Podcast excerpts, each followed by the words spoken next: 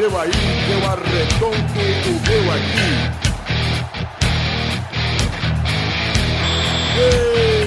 Está valente! Ah, meu amigo do Pelada na Net, estamos ao vivo e definitivo pro programa 68 especial, meu amigo. Tá certinho, Dudu? Tá aí, Duduzinho? Já viu que ele tá aqui pra gravar? Dá um oizinho pra galera, Dudu. Oi. Olha só, tá bem sucinto hoje. Eu tô direto e reto. O Bubinha tá aqui também, né, bigodinho? Tô aqui de volta, finalmente, né, cara? Ah, amigo, quem voltou aqui é o Beto do que Estrada lá no Matando Robôs Gigantes. Tá de volta aqui pra pagar uma promessinha, né, Betinho?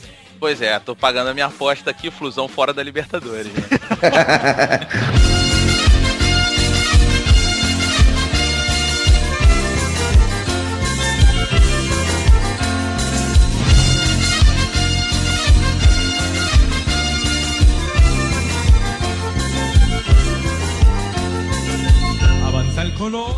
Já mudou já, já saiu a nossa música tema, já tá o hino do Olímpio, eu já quero a opinião do Beto. Beto, eu trouxe um amigo aqui Ah. pra. Ele quer te fazer. É um amigo meu que veio da Grécia pra gravar esse programa, cara. Uhum. E ele é o Hércules o Poderoso, ele quer dar um recado aqui.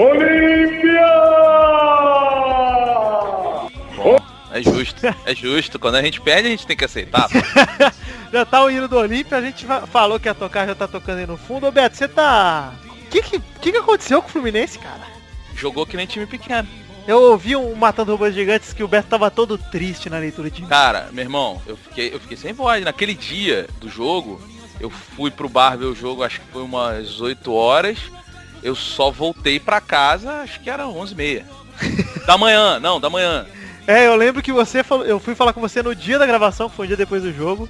E você falou, cara, não dá pra gravar, voltei do bar hoje. É, eu- cara, eu tava muito puto, né? Mas, mas sabe o que, que é você fica puto? Você fica puto de ver um time que tem jogadores bons, tem um técnico bom, jogar que nem time pequeno. Porque não tem desculpa. Não adianta falar que foi o juiz, que foi isso, foi aquilo. O time jogou mal. É, jogou... não, adianta, não adianta falar que o Olímpia é um time melhor, porque não é, cara. Não, o time do Fluminense entregou aquela partida. Jogou que nem time pequeno, faz parte. Vai falar o quê? Não vou ficar defendendo. É, com certeza. É isso aí, cara. Eu acho que agora, ó. E. E é bom que a gente lembrar também que a gente abriu mão de falar só pra você falar. É, exatamente. A gente esperou três programas aqui. Já Tá, então vamos ficar na Libertadores um pouquinho. Pode porque falar. eu quero, quero perguntar a opinião de vocês com uma coisa. E não é provocação, tá? Mas eu acho que o Atlético não passa. Eu também acho que não, é o Galol, cara. Eu acho que todo jogo o Galol pode perder. É bom, isso É é um tradição, é como. Assim, vocês sabem, né? Desde o começo pela na net aqui, vocês passaram. Vocês viram eu sendo orgulhoso dos meus vice-campeonatos, com o Bom Vascaíno, sempre enaltecendo a prata. A gente tem que se abraçar as tradições, as tradições, cara. Por exemplo, você vê o Fluminense até no basquete virando a mesa. Tradição! Pois é. Ué, mas tamo Não é lá. nenhuma Ah, surpresa, cara. Não é nenhuma surpresa o Atlético perder. Surpresa vai ser ele ser campeão. Não, cara, mas é, é assim, falando sério, é porque é, eu- mentira se eu disser que tô torcendo pro Atlético, que é aquela coisa natural de torcedor, né? Você torce contra e faz parte. É o Brasil, né? É, não, é, cara, é assim, babaca quem vier xingar o cara que tá falando que tá torcendo contra, porque isso é normal e o Atlético. Cara, a gente sempre vai torcer contra, né? É, Os antes, né, cara? é. Eu quero que perca, eu quero que perca pro blog bombar, cara. O Atlético perdeu o blog bomba de visita. O- o- os, os torcedores às vezes não entendem que o ganha-pão do Dudu é a desgraça alheia, cara. É, Mas- quando ganha eles vão lá. Por que, que você não fez nenhum post falando bem? Mano, eu não posso post falando bem. posso se, se ganhar, ser campeão e eu tiver alguma oportunidade de falar mal, eu vou falar mal daquilo lá. Tem- é batata, cara, não tem jeito. Mano. Mas eu acho que, que perde na bola mesmo, tá?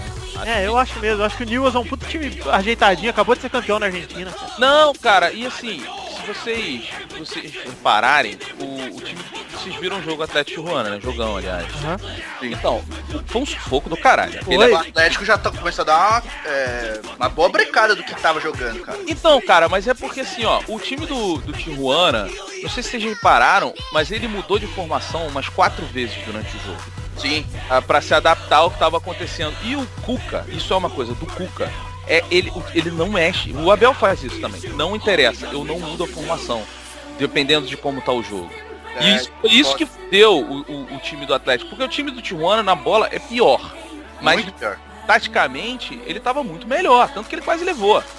Agora, eu acho que e o time do News é bom e faz essa mudança tática de acordo com o jogo muito bem. Então eu acho que o Atlético não sustenta exatamente por causa disso, porque tem mais time, tem chance e tal, mas tem um técnico que, pô, foi mal pra todo mundo, assim, eu, eu agradeço ao Cuca porque ele foi o técnico do time de Guerreiros, tirou a gente da, Rebaixamento. é, do segundo rebaixamento, seria uma vergonha inacreditável e tal, mas, pô, cara, ele é limitado, assim. Nossa, no Santos ele foi uma bosta, cara. No Santos ele deixou lá em último lugar, cara. É, eu Ainda acho bem que ele saiu. Eu acho que o time do Cuca, cara, tem um ar de cagão em decisão que me deixa um pouco, um pouco tenso, cara. O jogo do Tijuana, você acha que o Atlético Mineiro, com o time que tem, era pra ter passado do Tijuana com uma defesa de pênalti no último minuto, cara? Pois é. Porra, É, porque o Atlético ganhou do Vélez, cara. É. Era o Vélez, não era o Vélez, era o... Não. Cara, isso aí. qual? É o Arsenal de Sarandi? é, era o ganhou Arsenal, do né? São Paulo, ganhou do Pô, Arsenal. meteu 10 gols no Arsenal em dois jogos, cara. Voando, cara. Aí O no que o Atlético Tijuana- jogou com São Paulo, cara. E no Tijuana lá no México, cara, que tava perdendo 2x0, foi, empatou, jogou um segundo tempo pra caralho. Mas o Atlético deu uma decaída forte, cara, nos últimos jogos. E, Mas- deu- e ó, se, se o Bernard realmente for embora na Copa das Confederações, eu acho que vai ficar mais fácil ainda pro Atlético cair fora, cara. É, mas o, é, é aquilo, né? O ponto é o Ronaldinho. Irmão, tirou o Ronaldinho do time do Atlético, aquele, aquele time some. O Atlético conseguiu perder pro Vasco, cara. E eu sou vascaíno. cara. No Vasco Não, você, ô, mas peraí, o Atlético tá jogando com o time reserva no brasileiro, né? Ah, Não o caralho. Vasco Eu concordo, Não, não, não, concordo, Não tá não, jogando de concordo. reserva, não. Tá jogando com todo mundo que pode, Meu cara. irmão, tá jogando irmão. o Bernard, mano. Olha só, mesmo com o time reserva, no caso aí, o time adversário, o camisa 10, o responsável pelo meio de campo, pela organização, é o Daxon. Você tem a É. obrigação de ganhar, cara. Eu concordo, Mas não, o concordo. Vasco tem time. O Atlético tá desfalcado do João e do Bernard. O Vasco tá Tá, desfalcado o todo Atlético jogou com o time titular contra o Santos, cara. Só não jogou o Bernard, mano. né? E o Perdeu jogo- pro Santos. Exato. Verdade, verdade. É, cara, eu... Não, jogou sim, não jogou o. Ah, é, o jogo não tinha sido chamado. jogou o Tardelli, cara. Era E a Itália virou o jogo, hein? Virou? 3 a 2. Virou 3x2. O Kita e Balotelli. Real talk, like you chatting with a fisherman. Wrap these chicks up like a motherfucking swisher man. This ain't love, girl, cause this hug. Lonely Island. We've been in this for a minute now. This some grown man shit. I got that diaper money. Ô, Bigode, você sabe como é que começou a Copa das Confederações, cara? Não faço ideia, cara. Você quer contar sobre isso? Vou contar a história do Rei Fadão. O torneio ele foi ori- originalmente, ó, tô lendo agora, hein? Organizado na Arábia Saudita, chamado de Copa Rei Fad, cara, por causa do rei lá dos árabes. Olha que bonito. Isso em 92 e 95 foi assim que disputaram. Só tinha quatro times, cara. Em 92 só tinha quatro times, Dudu. Aí quem foi campeão em 92? Argentina. Argentina, cara. Com o Cocheca, Lívia, Batista Simeone. Ninguém lembra disso, né? Porque a Copa das Confederações não era importante. Não mesmo. Não era, não era importante. Não é ainda, né? É, não é importante, mas hoje tem o seu propósito, né? Quer testar? É isso. Tem, uma, tem um uma taça bonita. E a ideia era chamar os campeões das confederações, mesmo naquela época, só que não chamava o de qual confederação? Acho que não chamava da, Da Europa. da Europa, né? É isso Só uma das mais fortes, cara. Então ele chamava da África, a do, da CONCACAF, a da, da Ásia e a da Comembol e não chamava da Europa nem o Que é da... importante, né, cara? Só o É. mais importante. Então jogou Argentina, Arábia Saudita, Estados Unidos e Costa do Marfim. Olha que torneio difícil pra gente. Nossa, pô, caramba, hein? Não, numa época que os Estados Unidos até tinha um time bom, que foi o time que foi pra 94 praticamente. Tinha o Tabi Ramos, mano. Ah, o Alex Lalas não tava na Copa das Confederações. Né? Mas tinha o Balboa. Tinha. E tinha também o queridíssimo Tony Meola, cara. Meola. Bom, bom, bom goleiro. Bom goleiro mesmo, cara. Jogava na Inglaterra, né? É. E, a, e quem participou, a Arábia Saudita foi pelo campeonato da Copa da Ásia, porque a Copa da- do Rei Fad, a primeira, foi antes da Copa da Ásia de 92 que o Japão ganhou. cara. Aí por isso que a Ará- a Arábia Saudita jogou, além de ser anfitriã, né? É. Aí tá lá, teve, tiveram quatro jogos, já começou na semifinal, a Arábia Saudita ganhou dos Estados Unidos, a Argentina ganhou do Costa Marfim, o primeiro jogo foi 3x0, a Argentina foi 4. Aí na final foi 3x1 pra Argentina, os Estados Unidos ganhou de 5x2, o Costa Marfim foi terceiro lugar, que bosta, né? É. Enfim, vou passar pro segundo Copa Confederações, que, que aí já ficou um pouco mais interessante, cara. É, entrou um europeu, né? Entrou o europeu, e aí fixaram assim, ó, vai ter um de cada confederação, o anfitrião, e é isso aí. Então ficou as cinco confederações, não tinha Oceania na época. Aliás, não chamavam, né? E o anfitrião. E aí a campeã foi a Dinamarca com os craques tudo. Você sabe, né, cara? Ai, meu Deus. Não, Michael. futebol, é isso aí. O, é, o Michael Bryan. Os Laudrup, o Christensen, Esse cara era bom, velho. eles eram bons mesmo. Jogavam jogava muito. Caralho, mano. Principalmente o Michael Love. Enfim, esse bloco ele é o menos interessante de todos, então nós vamos passar rapidinho por ele, porque a Eu Dinamarca te amo, Michael Laudrup. É, Dinamarca ganhou, a Argentina foi vice, o México em terceiro e a Nigéria em quarto. Ah, Mas enquanto isso, cara, essa- essas Copas das Confederações, elas não eram organizadas pela FIFA, né? As duas primeiras não, né? A Copa Rei Fad, o torneio Rei Fadão, ele era do da Arábia Saudita mesmo, eles organizavam, né? Chamavam as seleções e não tinha propósito nenhum, cara. Os torneios eram lá e todos os jogos no mesmo estádio. É, no Rei um puto Fad. estádio, por sinal. É, o Rei Fad segundo. Até hoje parece que é um puto estádio. Yeah, and here's another piece of advice. Stay away from kids cause their hair is filled with Yo, it's the Lonely Island. We got my man Yorm Keeves in the house. And me, you know who the F I am. And if not, let me spell it out. Enfim, aí agora nós vamos falar um pouquinho do bloco bacana que é a FIFA tomou conta, cara. Aí começou a FIFA, 97, né? 97 todo mundo vai lembrar que foi a primeira Copa das Confederações do Brasil. Delícia de Copa das Eu Confederações. não sei se vocês lembram quem tava naquele time, mas era um time bem fraquinho, cara. É. Fraquíssimo, né? A dupla de ataque era Ronaldo e Romário, dois caras que Não fizeram nada, né? Aliás, só golaço nessa Copa das O Confederações. meia era o? Denilson, cara. Me- O melhor jogador do torneio, Denilson. Era o meia, né? Dunga, Roberto Carlos, Cafu, enfim, quase não é a seleção que foi pra Copa no ano seguinte. Inclusive é a seleção da Copa melhorada, porque tinha o Romário. Isso, porque o Romário machucou, né? Em 98. Cara, que incrível, né? Se o Romário tivesse participado dessa Copa de 98, nenhum time europeu tinha chance, cara. Nem aquela França. ideia, a final da Copa das Confederações 97 foi Brasil e Austrália. Sabe quanto foi? Foi 6x0, cara. 6 a 0 cara. O Romário fez 7 gols no campeonato, cara. Ele foi artilheiro, o Ronaldo fez 4 e a seleção fez 14. Que delícia. Então de- 11 dos 14 foram dos dois. Só. Meu Deus. E muita gente confunde, sabe aquele gol do Roberto Carlos de, de falta contra a França? Aham. Que ele faz aquele bumerangue na bola. É. Muita gente acha que foi nesse- na Copa das Confederações 97, mas não foi não, cara. Foi no torneio da França, que esse sim era o torneio de preparação pra Copa de 98, porque não existia torneio de preparação antes. Aham. Então a França mesmo organizou lá um torneio pra testar os estádios e aí o Brasil jogou aquele torneio que a Inglaterra ganhou na época, que era tipo fase de grupo só e pontos corridos, quatro, acho que Itália, Inglaterra, França e Brasil. Mas foda-se, né? Uhum. E você lembra dessa Copa, Beto? Cara, eu lembro muito mal, assim, pra falar a verdade. Porque na época ninguém ligava, né? É, pois é, é, a Copa América era mais importante, né? Bem mais importante. Bem mais, né? Vale lembrar que nessa época a Copa das Confederações era a cada dois anos. Então não tinha lógica nenhuma. Por exemplo, essa, essa foi na Arábia Saudita, foi a primeira que a FIFA tomou conta, e a próxima em 99 já foi no México. Totalmente sem sentido. É. E o campeão foi o México e o vice foi o Brasil. Aí foi o primeiro momento Vasco do Brasil nas Copas das Confederações e o único até agora. Ô, louco. É, Isso é um absurdo. absurdo. E o México ganhou de 4 a 3 no jogo do Brasil, que foi um dos primeiros jogos que teve. Começou a freguesia do Brasil contra o México. Uma das, uma das únicas seis vitórias do México em cima do Brasil. O Brasil, o Brasil não foi jogar com o time sub-23 esse torneio? Foi, acho que sim. Foi, foi o Foi o que foi o Alex Ronaldinho, não foi? Isso. Ele era um time jovem, tinha Alex, Ronaldinho, Luiz Fabiano, Era pra preparar pro. pra. Olimpíadas. Não, pra, pro pré-olímpico, na verdade. É, pré-olímpico e iria pra Olimpíada no outro ano. Isso. E Valeu, valeu, valeu. valeu porque o Ronaldinho foi o melhor da Copa, foi o artilheiro também. Fizeram seis gols cada um. Na verdade, o o Blanco foi o bola de prata E o Alta Altair. Al Taib Altair. bola de bronze. E os três foram o primeiro, segundo e terceiro artilheiros também, empatados com seis gols. Altair. Coisa- Altair. Gostou do nome, Dudu? Meu Deus. No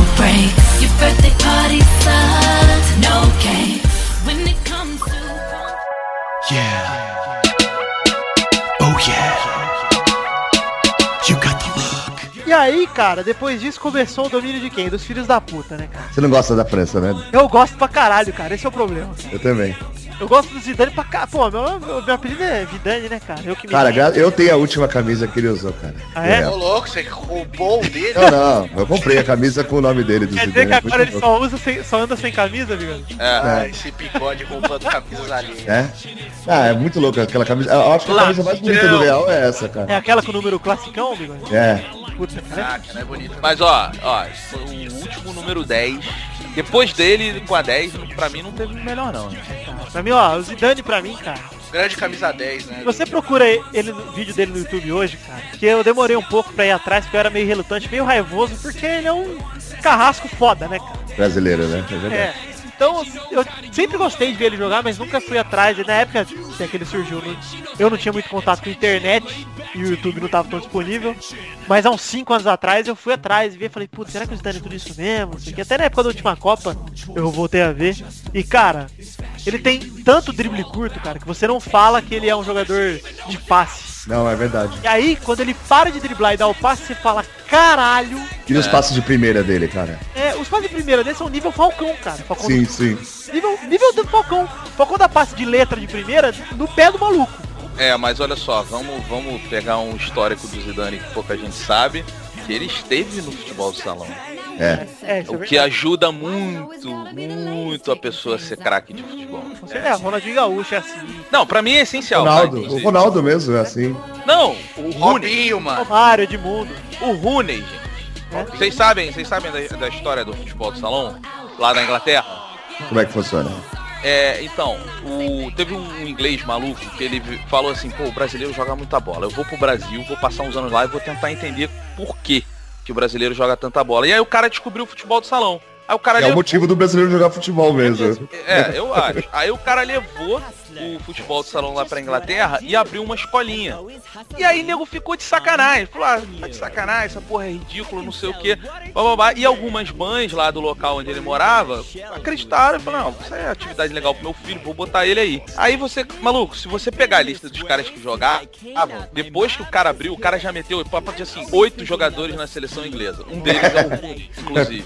Gênio. É, só um dos, gênio. um dos me- melhores dos últimos 10 anos da Inglaterra. Cara, o. Rooney, o Rooney no- na última partida válida do campeonato inglês, se não me engano, foi contra o Arsenal. ou Acho contra- que sim, é. É, Arsenal ou Aston, eu tava vendo esse jogo. Ele jogou de segundo volante, cara. É, é muito gênio, cara. Ele joga. É o que eu falei, hoje é o cara que você falou assim, ah, ele joga na zaga, ele joga, cara. Mas, ô, ô, Bigode, você lembra quando contrataram o Van Nistelrooy? Aham. E aí falaram assim, ó, o Rooney, ele era moleque. hein? Moleque não, ele já era jovem, mas ele não Cara, era... ele foi com 18 anos. Então, o Van Nistelrooy chegou no Manchester e aí falaram assim, ó, agora o Rooney vai perder espaço. E aí, o que, que ele fez? Ele era o centroavante, ele che- chegou pra jogar de segundo atacante. Aí quando o Nistelrooy vazou, ele voltou a jogar de centroavante. Aí contrataram o Van Persie, ele voltou a jogar de segundo atacante. Exato. E em nenhum momento o Manchester chegou a pensar em trocar o Rooney por alguém. Não, não, o Rooney é assim, ah, tá precisando de um cara ali na ponta esquerda. Ah, põe o Rooney lá que ele joga, cara. É isso. É, cara, é isso mesmo. Ele é, ele é absurdo, cara. Tipo, É absurdo, né?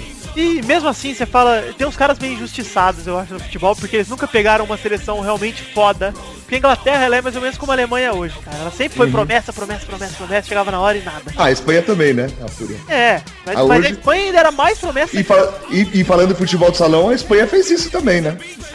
É, a Espanha tem, fez uma escola de futebol de salão muito grande. O futebol de salão, inclusive, lá na Espanha é muito forte, né? É, muito Na- forte, O é. futebol de salão na Espanha, ele é muito forte se você pegar a seleção, porque tem muito brasileiro naturalizado. É. É, é, mas exato. E o melhor do mundo ainda é o Carlos Barbosa. Então vamos com calma, né? Porque a gente ainda domina isso. Mas a Espanha, eu concordo com vocês falaram, sempre foi o Botafogo do mundo, né, cara? Agora é que. É, mas- Botafogo do mundo, é isso Mas mesmo. é, cara. Mas é verdade Nunca chegou a lugar nenhum. E, e outra, eu lembro que em 98, quando a seleção da Espanha era uma puta seleção, assim, foda. Foda, era foda. candidato ao título, cara. É. E aí chegou na Copa, cara. Eu não sei o que aconteceu, que pararam de falar na Espanha. Mas é, Tomaram, uma sova da Nigéria do Okoshi do Orizé, cara. É, mas olha só, uma coisa que eu vou voltar um pouco aqui, porque vocês estavam falando, a gente, na verdade eu também estava aí no bonde do Zidane, mas eu tenho, eu tenho uma séria dúvida, e vai ter gente que vai ficar puto, mas eu tenho realmente dúvida de qual o melhor camisa 10 dessa é- gol do Japão. Vou, vou, vou fazer de novo. Nossa, peraí, eu nem saí o gol aqui, eu vou ver agora, então, peraí, ao vivo. Vou ver o gol ao vivo aqui, que vai ser bater a falta agora, vai bater, olha lá.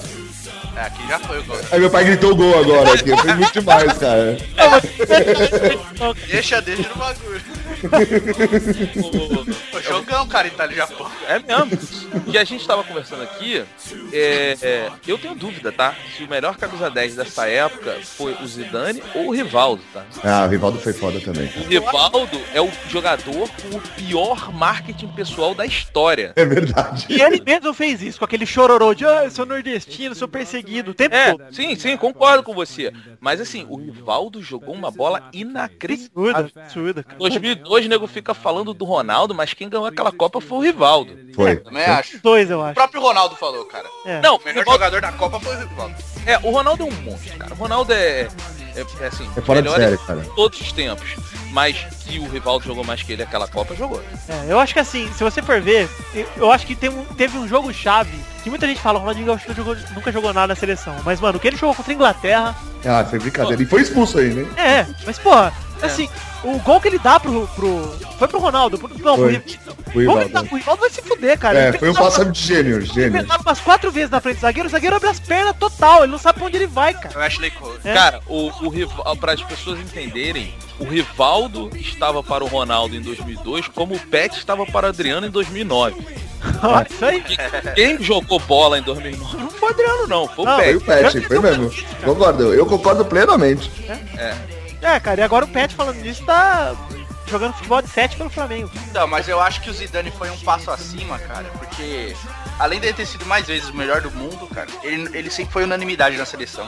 Mas, ô, Abdu, além disso, o Zidane e o Rivaldo, o Rivaldo ele jogava mais pra frente que o Zidane. Sim, mas tô falando assim, mas o, o Zidane, eu acho que ele é mais um meia, né, do que o Ele é, mais, ele é até volante, cara. Ele é tão volante quanto o Hernandes. É, ele, ele tem uma, uma- meio pirlo, assim, né? O É, O. Rivaldo é foda, o Rivaldo é foda, é foda. O Rivaldo jogou Cara. pra caralho, mas eu tô falando, o Zidane acho que é um pouco acima por esse fato de ter um passe melhor como meio campo, né? De- e de ser, na seleção dele, ele ser sempre o centro das atenções e o melhor jogador e sempre unanimidade, cara. O Rivaldo, até 2002, o Rivaldo era contestado.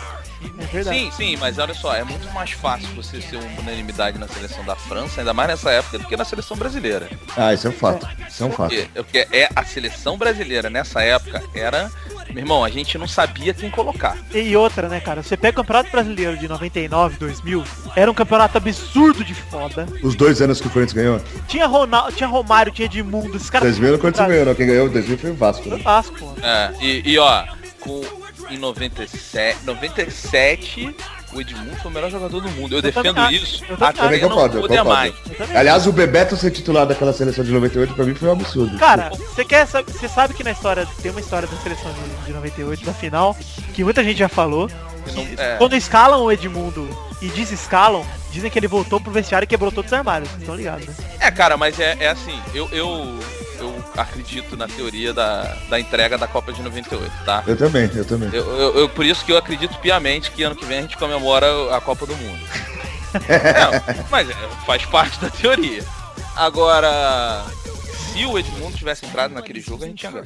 É, tenho certeza. Porque ele tava jogando demais, cara. Ele Tava Tá jogando comendo bola, né, cara? Cara, Demais. e o Edmundo, essa história que falam que ele quebrou os armários, eu tenho certeza que é real, cara. Porque, tendo a cabeça que ele tem, mano, ele devia estar numa ira absurda. cara. Ah, e qualquer um, meu irmão. Entrar numa final Qualquer um Copa de do- nós. É, entrar na final de Copa do Mundo e depois. Eu lembro de um lance na Copa, que ele entrou no segundo tempo, né? E tava 2x0 pra França, o Rivaldo pegou uma bola, um cara da França caiu, o Rivaldo chutou pra lateral. Ele foi correndo no Rivaldo e falou, porra, tá 2x0? E você vai chutar pra lateral, caralho?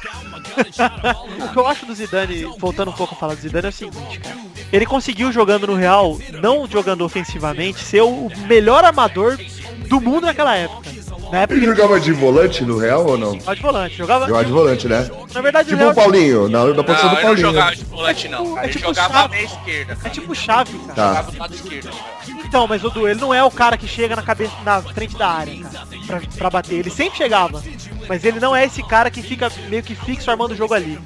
Ele marca pra caralho, Zidane. Prova disso que em 2006, ele deitou e rolou em cima do Brasil marcando bola, cara. Tem um vídeo da, da Copa, acho que é da. Não, do último jogo, de 2000, foi 2006, né? Que a França eliminou o Brasil? Não. É, Foi, foi. Foi. Foi o último, também foi uma- a última Copa do, do Zidane, né? Foi do Materazzi. Isso, é. Isso, isso. Então, aí tem um vídeo só com os lances do Zidane contra o É, Brasil, cara. é um É um absurdo, é um absurdo, cara. É, Mas todos os toques, sabe? Tipo, como ele recebia e tocava. Meu, é um Ó, absurdo. fica É a um absurdo. indicação, fica a indicação, existe um filme chamado. E esse filme, ele é uma partida inteira do Real Madrid com a câmera os 90 minutos no Zidane. É um filme muito monótono, porque é aquilo, né? Um jogador como o Zidane deve tocar na bola a cada tempo, sei lá, 3, 4 minutos no máximo. Mas é um vídeo muito monótono, mas em compensação para quem gosta de futebol, esse, esse filme é espetacular, cara. Que você vê o Zidane 100% numa partida. E, é, fica a indicação, assim, para quem gosta de futebol. É, é lento. 90 minutos que parecem 4 horas. é, é, porque, porra, tu olhar É. um cara durante 90 É, minutos. você, É, fica vendo, você fica vendo 90% de movimentação e 10% de jogo, cara. É, exatamente. Mas, cara, é muito maneiro ver, assim. Pra quem gosta de futebol, é uma coisa muito curiosa, é uma indicação fácil aí. Maneiro mesmo. Bom, enfim, voltando aqui um pouco pra Copa das Confederações, o domínio francês começou em 2001, cara. Na primeira Copa, a partir desse momento a FIFA achou melhor testar a Copa do Mundo na Copa das Confederações. Apesar de manter o hiato de dois anos, ela toda aquela, co- aquela Copa das Confederações que antecedesse uma Copa do Mundo, a partir daí ia ser no local da Copa. Aí rolou em 2001 na Coreia do Sul e no Japão, com França, Austrália, Coreia do Sul e México num grupo, e Japão, Brasil, Camarões e Canadá no outro. O Brasil classificou, tá? Não sei se vocês lembram. O Brasil, olha só o Brasil. Você lembra quem era o Brasil, Dudu? Nossa, era horrível, não era um time. Cara, Nossa, era ah, um time do nem- Emerson Leão, meu Deus. Vamos, ó, camisa, camisa 5, Leomar. Leomar, cara. Camisa 6, Gustavo Neri. Nossa, Camisa 9, Sony Anderson.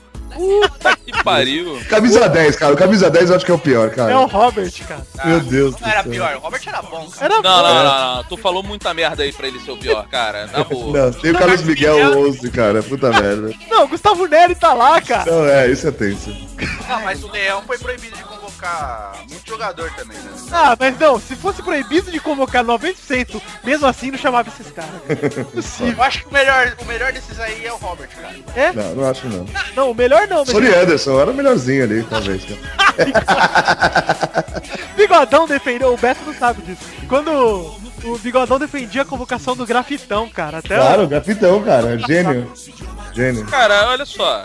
Não, não que eu acho que tem que ir pra seleção, tá? Mas assim, é porque eu tenho o Fred. Porque se eu não tivesse, eu acho que eu ia querer o grafite no meu time, tá? Mas você tá preferindo o Fred hoje em dia do que o Jô, cara? Mas Lógico. o grafite pra time eu acho bom, cara. Não, peraí, peraí, peraí. Você não vai me dizer que o Joe é melhor que o Fred. Não, na- você tá falando, tô falando das atuações atuais da seleção. As atuações atuais, o Jota jogou dois jogos, o Fred vem, vem jogando todos bem pra caramba. E ó, quem deu aquele Não passe. jogou bem ele. Ele não tem feito Cara, nada, ele tá muito parado. A, ver- a verdade é que o Jô tá cumprindo a promessa do Fred. É, não, olha só, quem deu aquele passe espetacular, e foi espetacular o passe pro Neymar hoje, foi o Fred. E, e outra coisa é o seguinte, o- a posição do Fred é ficar sem receber bola. Ele depende, o, o- o atacante ali, o, o homem de área, que o Filipão tanto gosta e o Mano não gostava, é, é pra isso. Ah, mas ó, na boa, mas na Tô boa. achando ele muito parado. O problema do tipo do, do Fred não é o, o Fred em si, na verdade. É o, o time Felipão, como ele arma o jogo, cara. Ele tirou o Oscar, cara. Quando começou o Oscar, começou a jogar bem no segundo tempo. Ele tirou agora o Oscar e colocou outro cara. sabe? É, enfim, vamos, vamos terminar de Vamos falar das foco, outras né? Copas pra chegar nessa aí, porque essa Tá. aí tem bastante coisa pra falar já, cara. Verdade. E olha que rosinha bonita, tá ligado? Enfim, essa aí o campeão foi a França, tal, o vice foi o Japão, a Austrália pegou em terceiro, o Brasil em quarto. Dos melhores da competição, dois foram da França e um do Japão. Foram o Pirret, o melhor da Copa, o Patrick Vieira, o bola de prata, e o bola de bronze foi o Nakata. Você lembra do Nakata, Dudu? Nossa, Nakata era demais, hein, mano. Nakata foi por muitos anos o Oliver Tsubasa verdadeiro, cara. Enfim, aí tivemos em 2003 a Copa na França. Essa foi a última Copa das Confederações zoada, que foi no, no ano quebrado que não tinha Copa. É. a França ganhou de novo. Foram os dois anos seguidos que a, a França ganhou. E em vice ficou Camarões e a Turquia e a Colômbia em, quarto, em terceiro e quarto. E o Brasil nessa aí, o Brasil nessa aí, cara, sem Ronaldo e Rivaldo, tinha Ronaldinho Gaúcho, Adriano e Ricardinho como os três melhores jogadores do time do Parreira. Mas era um bom time, cara. Era um É. bom time. E o Brasil conseguiu ficar de fora da segunda fase. Ai, meu Deus, né? Pra Turquia e Camarões. É, É, e o Ricardinho, se não fosse tão merdeiro, ia ter ido mais longe na carreira. tá? é, É verdade. verdade. Ricardinho, Esse aí fez muita merda, viu, cara? o meu medo do Ricardinho era ele parar bruscamente a orelha dele bater um voo. É. Assim, convenhamos que ele era meio que um Danilo, assim, né? Ele É. Não passava disso, mas era, era bom, era bom. Não, ele dava uns, pa- ele dava uns passos absurdos. Ele era, Ah, ele não, era ele era bom. Na época o Brasileirão ele era- tinha muito mais jogador bom do que hoje em dia, cara. Hey, I'm Rod Stewart. I'm looking for my tech. He's always wandering off. What a pain in the neck. So there it is. Damn. I fucked my aunt. Fucked my aunt, y'all. I was 13. Aí, a partir da- de 2005, a Copa das Confederações virou oficialmente o ensaio pra Copa do Mundo, né? E a partir daí eu me lembro muito bem. É, a partir daí todos nos lembramos que a Globo começou a dar importância Também pra Copa, do, pra Copa das Confederações. Porque em 2005 foi aquela, aquela que o Brasil tinha aquele uniforme padrão da Nike, sabe? Tinha aquelas linhas verdes. Nossa, A horrível. bolota. É, a bolota no meio com o número. Cara, eu achava maneiro esses padrões da Nike, cara. Eu não achava feio, não. Eu achava, eu sempre achei muito feio os uniformes da Nike. E aí passou o hiato de 2 para 4 anos e os jogos começaram a acontecer em junho. Um ano exatamente antes da Copa, né? Em 2005, na Alemanha, o Brasil fez uma Copa das Confederações do caralho. Nossa, foi foda o time. Cara, meu irmão, aquilo foi lindo, cara. Foi. Foi. O Ronaldo não foi. Ele jogou Robinho e Adriano na frente. Foi foda. O Adriano jogou pra caralho. Ele tava no auge. Não, Adriano, Não. o Adriano acabou com a Argentina, rapaz. Acabou, acabou. Foi 4x1 a final. O Adriano acabou com a Argentina. O Ronaldinho Gaúcho jogou pra caralho É. a Copa inteira. Tanto que o Ronaldinho Gaúcho fez, acho que, 3 gols. O Adriano fez 5, o Ronaldinho 3, o Robinho 2, cara. E o Kaká jogou pra caralho também. Jogou pra cacete. Era um quadrado mágico sem Ronaldo. É. Mas o melhor, o melhor, mas o melhor ainda era o Zé Roberto. O Zé Roberto nessa seleção jogou demais. Cara, eu demais. tinha um pouco de raiva do Zé Roberto, que tinha alguns jogos que ele passava como enceradeira, mas ele era um cara incompreendido. Enceradeira. Não, ele mais que o Zinho não tinha, né, Não, cara? é, não, não é o Zinho, não. Ele era melhor que o Zinho. Mas, cara, o Zé Roberto era o cara que às vezes você tava com o jogo pegando fogo, você tocava a bola pra trás pra ele de volante, ele virava e rolava pro Lúcio, cara.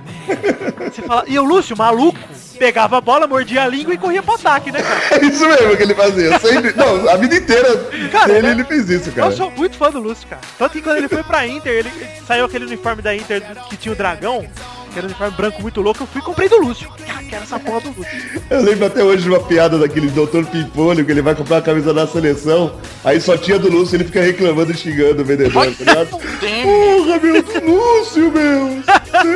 Cara, mas essa Copa das Confederações 2005, o Brasil só pegou pedreira, cara. O grupo do Brasil era basicamente o grupo de hoje, era México e Japão. Aí tinha a Grécia, a Grécia do meu grande amigo Hércules.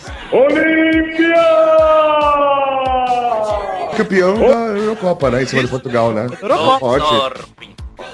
Essa aí mesmo. E o Brasil pegou a Alemanha na semifinal, ganhou 3 a 2 Já era essa Alemanha aí que todo mundo tá É. desde essa época achando que vai ganhar tudo. Porra, já é. Era a Alemanha com o Close. A Alemanha jogou bem pra caralho um ano depois, que foi terceiro lugar da Copa. É, mas essa Alemanha que joga bem pra caralho nunca é o primeiro lugar de nada. Não, não. É.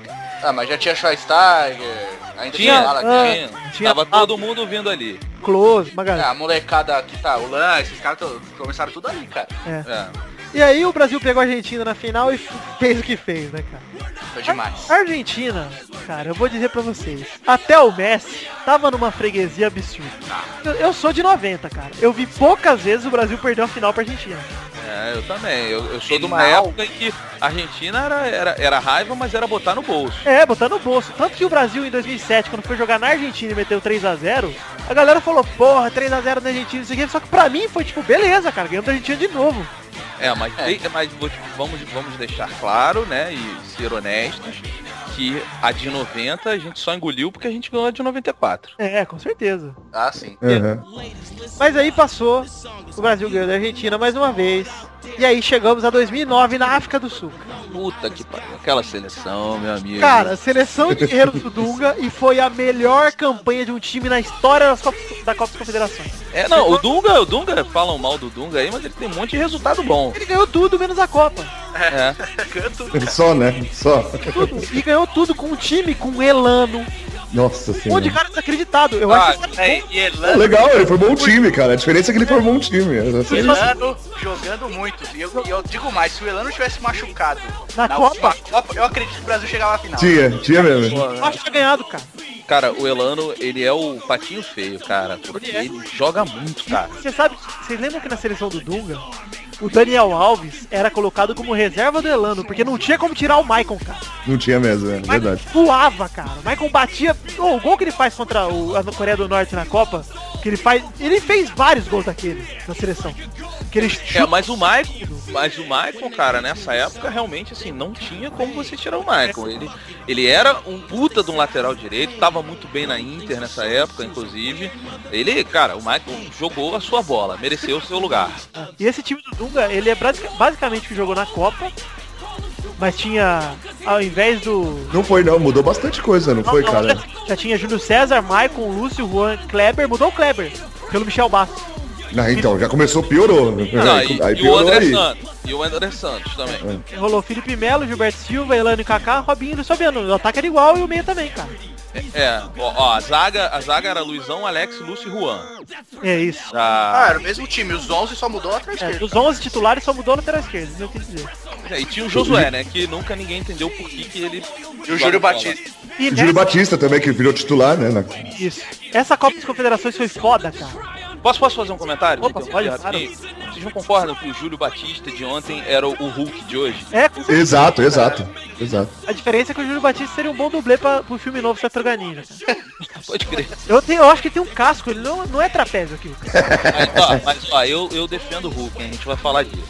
Vamos, vamos falar disso agora, daqui a pouquinho. Eu vou só falar aqui no grupo A, a Espanha fez a campanha melhor que a do Brasil. O Brasil fez 10 gols e tomou 3, a Espanha fez 8 e tomou 0. Ganhou, os dois ganharam os 3 jogos. Aí chegou na semifinal, a Espanha me toma 2 gols dos Estados Unidos e cai fora. Não, e os Estados Unidos surpreendendo, né, O cara? Brasil ganhou da África do Sul com um golaço de falta do Daniel Alves, cara. Verdade. E vocês vão lembrar que foi um golaço no ângulo foda ao 38. Final do jogo. Final do jogo, ele tinha acabado de entrar, não é? Mas ó, Ah. o Daniel Alves, ele tem um domínio de bola impressionante, cara. É um negócio assim que poucos jogadores têm. Pode acreditar nisso, cara. Ele, ele, eu acho ele tenho muitas críticas com relação a ele na lateral direita. Ainda acho ele o melhor do mundo, tá? Na, na posição. Pode, pode ter discussão, mas assim, ninguém vai negar que o cara titular absoluto do Barcelona é, é muito É, bom. muito bom. Mas. E é um dos caras que mais toca na bola também no Barcelona, né? Sim, sim. Eu acho que na seleção, cara, ele podia subir. É que ele não pode subir tanto que o Marcelo sobe pra caralho. Então, o a gente. Marcelo, vai eu acho que o Marcelo é melhor que. É, eu acho também, mas a gente, a gente vai falar dessa seleção porque, por exemplo, essa, esse negócio de não poder subir por causa da cobertura. é, enfim, vamos falar da- das É. opções daqui a pouco. Então, a gente só vai terminar de falar aqui da final dessa última Copa das Confederações antes da que tá rolando, que foi Estados Unidos e Brasil, foi um Jogaço. jogaço. Jogaço. Foda. Gol do Japão, rapaziada! Aí, ó. valeu, eu quero ver. Vamos ver aqui o gol. Não valeu, não valeu. Não valeu. Puta, 4x3, coitado. Mata três pra ele. Não valeu. Cara. Tão jogando. Isso é legal, porque a gente, eu achei que não ia dar tempo de comentar sobre esse jogo, mas já vai dar, olha aí, ó. Já tá no 43 segundos e a gente tá gravando e assistindo. Enfim, aí a Espanha ganhou o terceiro lugar, que, porra, grande bosta, né? A gente torcendo aqui pro Japão tá demais, cara. Espanha com gol. Não, eu tô torcendo gol. pra Itália, que fique claro. Eu, eu. A Espanha ganhou com Golden Goal da África do Sul, cara. Na- Nossa. no- E o Brasil ganhou de 3x2 de virada, os Estados Unidos que abriu 2x0, uma cagada de Júlio César, vocês lembram, né? Nossa senhora. É, mas olha só, é, é uma Espanha, isso é importante também, porque logo, de, logo depois, no ano seguinte, a Espanha virou essa unanimidade no futebol que ela é hoje. Mas a Espanha já era campeã da Europa, né? Então, não, tudo bem, mas era uma Espanha que vinha de uma recente mudança de, de filosofia de trabalho. É, sim, era a Espanha do Aragonês que tava com o Del Bosque no comecinho. Pois é, e, e o. Antes tinha aquele negócio da, que eles nem chamam de fúria mais hoje, né? É. Roja. É, então, por quê? Porque o, o técnico novo é o Del Bosque, né? Ele, ele propositadamente, ele falou, eu vou tirar essa característica de fúria da Espanha. Porque a Espanha era aquele, tinha aquele jogo que vai pra cima. Correria. É, aquela agressividade, aquele futebol europeu chato pra caralho, correria, chutão e cabeçada, sabe? Aham. E hoje em dia não, hoje em dia... Hoje em dia é o Barcelona com a camisa do Espanha, desculpa. Exato. É, mas eu, eu prefiro falar, pra, pra que não fique mal entendido, que a Espanha hoje em dia copia literalmente a Espanha e o Barcelona, a seleção brasileira de 70. Sim, sim, sim. É exatamente. E 82 também, né? Eu tenho documentário da Copa de 70, cara, e é exatamente isso. É tipo, antigamente, lógico, os caras corriam menos. Você vê, eu tava vendo a final, assim, Brasil e Itália. Não é só Você isso. vê já de 30. Não, peraí, você já vê Não de é 30 só minutos pra frente, os caras, tanto da Itália, cara, correndo menos, assim. Mas deixa eu te fazer uma pergunta. Você É. fala de se corria menos no sentido que falam hoje de tipo assim, ah, o futebol era mais fácil? Ou você Não, fala se não. corria menos só não corria menos? Não, era mais cadenciado só. Não, não, é porque assim, ó. Eu não acho, cara. A precisão dos caras era muito maior do Não. que todos os jogadores de hoje, cara. Brasil Todos. tocando a bola, cara, no último gol, por exemplo, que é o gol do Carlos Alberto, cara. Você vê aquele lance, pra mim é o lance mais bonito da história do futebol, cara. Cara, mas eu- Ronaldo, Mas o- que era o primeiro volante driblando três jogadores da Itália no É. meio campo. Ô, mas você Ah, sabe- amor de Deus, Mas você sabe, você sabe como é que foi essa- esse lance do Clodoaldo, né? É. O- o- no, no primeiro tempo eles estavam com essa dificuldade, aí o Clodoaldo chamou o Gerson e falou, Gerson, volta porque eu vou pra frente. Aí o Gerson virou pro, pro, pro capitão, nosso capita, e Uhum. falou, ó, eu vou voltar um pouco porque o Clodoaldo vai partir do meio pra dentro da área. Filho da mãe, e fez isso mesmo, cara. Não, e olha só, e aí você tem uma coisa que eu vi hoje. Eu vi Uhum. hoje na seleção brasileira, que falta, e faltou durante muito tempo, que é o quê? Os jogadores no meio do jogo virando e falando, eu vou fazer. É. Faz. Sabe Uhum. quem fez isso? O, o- o garotinho que as pessoas amam reclamar. Eu vi o Neymar gritando com o time, falando vai, entra, faz, volta, chamando a torcida. Tá reacendendo. Mas, ô, Também Beto, uma coisa que vocês estão falando da Espanha, cara, que só pra complementar, cara, eu não acredito que o futebol evolui, cara. Eu acredito que o futebol se adapta. É. Uma hora tem um time que tá melhor e aí os times têm que se adaptar pra ganhar dele. Um exemplo disso é o Real Madrid do Mourinho que se adaptou pra ganhar do Barcelona. Concordo. Mesmo assim, não foi tão forte, né? Não, não foi tão forte, mas se adaptou. Chegou. Ah, o Barcelona não ganha do Real Madrid faz um bom tempo. Du. Cara, De ganhar, ganhar mesmo, como ganhava. Pô, ganhou de 5x0 no Bernabéu, porra. É. Botava no só, bolso. E, e esse, e esse papo, né, que, que as pessoas falam que ah, o futebol antes era melhor, era pior. É, é isso que eu quis dizer. Não é, pra mim É, não é evolução, é muda. Pr- Primeira coisa é o seguinte, é, as pessoas têm que entender que todo mundo que viu antes e vê agora diz que antes era melhor. Porque quem fala que agora é melhor é só nego de no máximo 30 e poucos anos de idade que não viu antes. Isso, exatamente. Ah, cara, eu tenho 29 e vi muita coisa antes e eu gosto tanto de agora quanto eu gostava antes, mano. Não, não, mas então, mas o lance é o seguinte, é tipo assim, o coroa que viu 70, 60, se ele fala, eu vou acreditar nele porque ele fez uma coisa que eu não fiz, que é ver. Cara, Se- meu avô fala, velho. É, não, e segundo, o Pelé, essa semana, não sei o que se ele deu uma resposta pra uma pergunta lá que um repórter fez, que pra mim é resume isso. O repórter veio perguntar de comparação e não sei o que. Aí o Pelé virou e falou assim, cara, olha só, eu vou te falar uma coisa. Eu vi compararem Di Stefano com Pelé, eu vi compararem Maradona com Pelé, eu vi compararem o Messi com Pelé. Eu só tô esperando, ele falou, eu tô só esperando pra ver qual é o próximo argentino que vocês vão comparar com o Pelé, porque por mim pode vir quantos argentinos vocês quiserem. Ele deu, a pro... ele deu duas provas aí. Uma que o Pelé realmente é melhor que todo mundo e não É. adianta. Tá sempre É. comparado com o Pelé, mas nunca é melhor que o Pelé. E segundo, que é o seguinte, cara, nego compara hoje o Messi com o Pelé e ainda assim ninguém tem a moral suficiente pra dizer que é melhor. Então se o cara de hoje não era melhor que o cara de 60, meu irmão, o futebol não é melhor. É, e outra, cara. Se o cara de hoje não é melhor que um cara de 60, e sendo que a seleção toda dele, de 70, por exemplo, é uma seleção que o nego fala que são os melhores jogadores de cada time do Brasil, que era um puto campeonato tenso. É, não, e cada um jogando numa posição totalmente diferente da sua, né, Não, cara? e Não você é. pode ver, cara. Pô, o Ribelino jogando de ponta, cara. No Pra último gol que você falou lá, aquele, aquele, ô, aquele lançamento que ele dá pro, pro Jairzinho na esquerda, meu, lateral com o campo, foi animal, cara. Pelo amor de Deus, O cara. Clodoaldo, o Clodoaldo. Tudo. Pô, o Clodoaldo com aquele olho fudido, o cara jogando aquela bola. É, ele Meu não Deus, podia, ia ficar cego se tomar essa porrada no olho. Mas o cara entrou lá, meu irmão, jogou aquela bola, aquela virada de jogo que ele dá pra aquele passe do Pelé pro Jairzinho. Meu Deus. Porra, meu irmão. Não, eu vou falar. o- Pra quem viu Pelé Eterno, cara. É, o Pelé eu Eterno é assisti. É, não, é um puta de um filme. Muito massa. E cara, aquilo, a gente vê hoje, é, tipo, todo mundo tem acesso a tudo. E a- o fenômeno de marketing que o Pelé era em 1960 e pouco, cara. É absurdo. Imagina se fosse hoje, cara. Nossa. Com certeza. Potencial demais. Se o Neymar é tudo isso, imagina o Pelé, cara. O Pelé era garoto propaganda. O Pelé tinha música pra caralho, de um monte de compositor que era fã do maluco, cara. É Não, você fala assim, imagina o Pelé que com 17 anos já era campeão do mundo. É, não, pois e outra, é, né? ué. E fazendo- gol de, de dando chapéu dentro da Não, área. né, mas cara? isso é uma coisa que brasileiro adora falar bosta, velho. É Sendo o brasileiro. melhor jogador. O Pelé foi o, o campeão do mundo com 17 anos e foi o melhor jogador da Copa. Acabou. É, é isso que é o Pelé, entendeu? É tipo, gente, o cara com 17 anos, ele fez o que todo mundo sonha em fazer uma vez na carreira. Sabe É o que é? Existe uma discussão entre todos os jogadores e o Pelé, como você mesmo falou. Só que assim como existem entre os jogadores e eles mesmos. Por exemplo, na Argentina você vai. Ai, quem é melhor, o Messi ou o Maradona? Se eles não sabem nem quem é melhor entre eles, como é que eles vão vir disputar com o Pelé, cara? Mas ó, isso aí eu vou falar. Eu voltei da Argentina poucos meses atrás. E cara, um- um- o Messi, ele é amado pelos argentinos. Mas Maradona é ele, idolatrado. irmão, ele não tá nem. mas, Assim, ninguém, nenhuma celebridade argentina. Sério, sério. Nenhuma celebridade argentina chegou Não. a ser Maradona, cara. É, Mas não, mano, é nem evita, cara. eu vi isso na prática. Você entra na Casa Rosa, tem lá um, um mural com várias fotos das maiores celebridades argentinas em todas as áreas.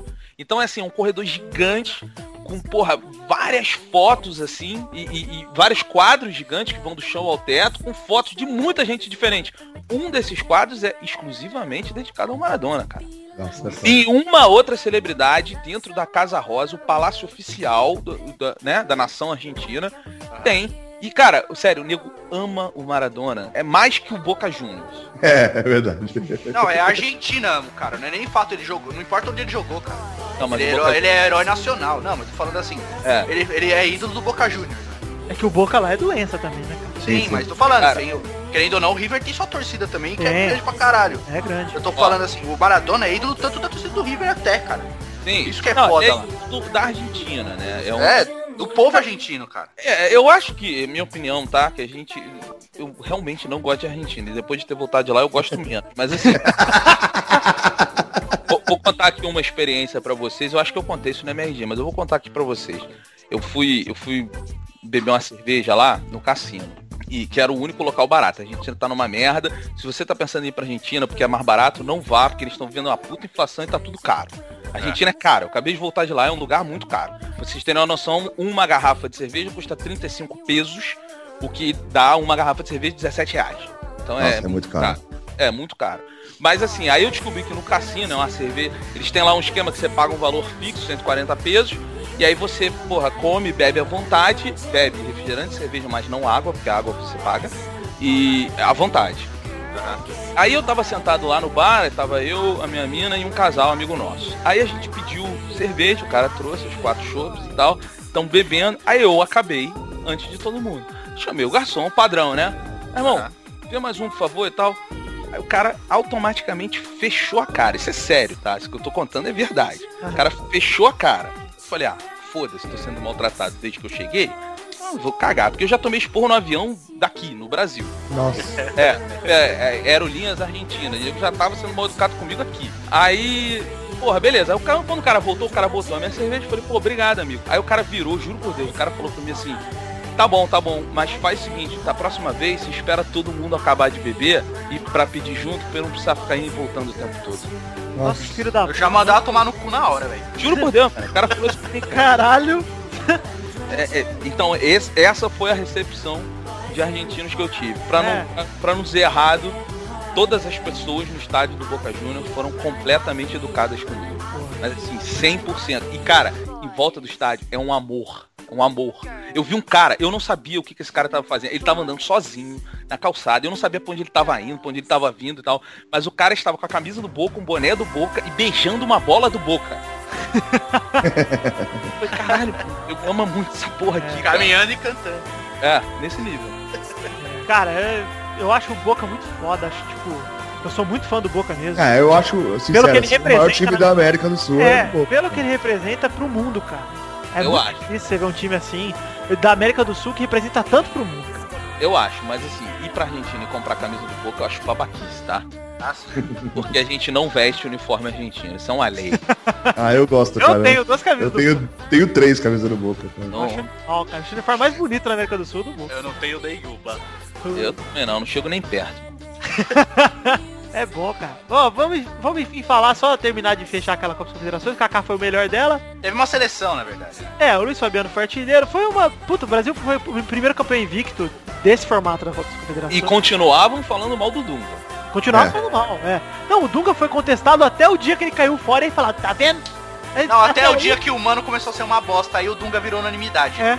Volta a Dunga.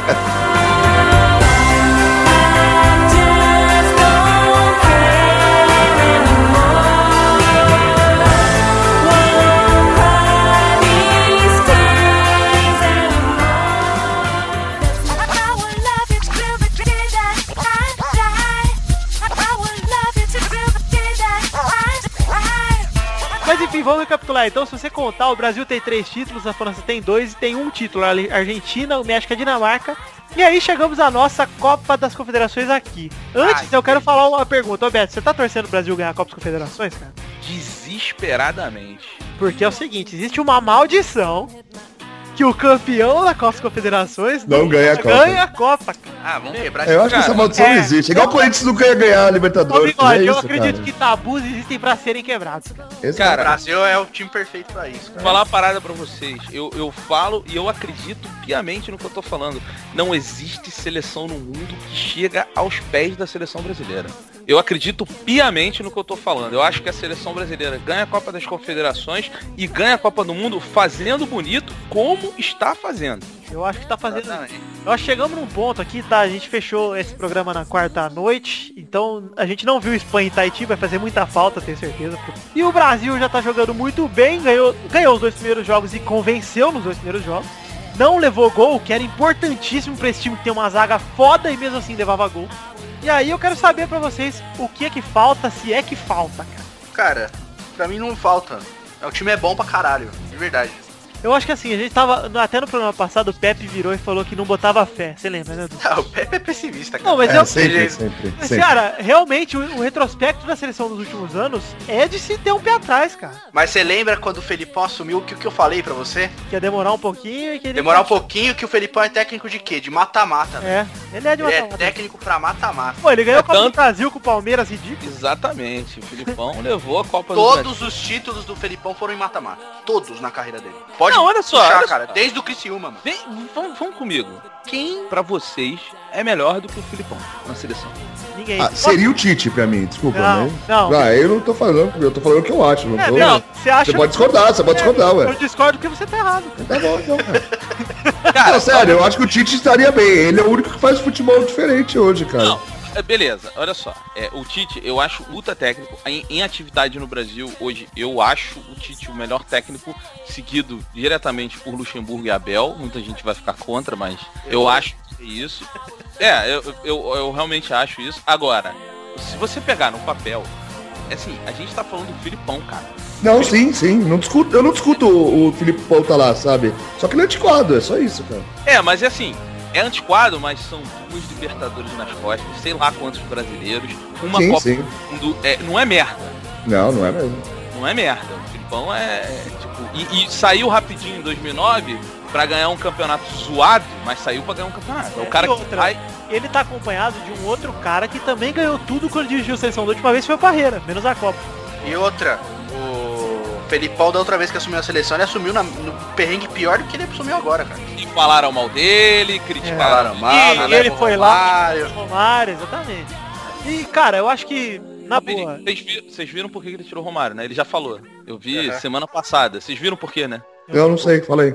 Ele falou que ele tava, tava naquela conversa, porque teve a história lá do almoço com o Ricardo Teixeira, isso é a história que o Romário conta e tal. O Filipão até concorda, fala que todos os fatos que o Romário disseram tá- são reais, mas ele falou que ele tava em casa sozinho, que ele tinha fugido, viajou sem ninguém saber pra São Paulo, nem o Ricardo Teixeira, ninguém sabia, que era pra ninguém afetar a escalação dele.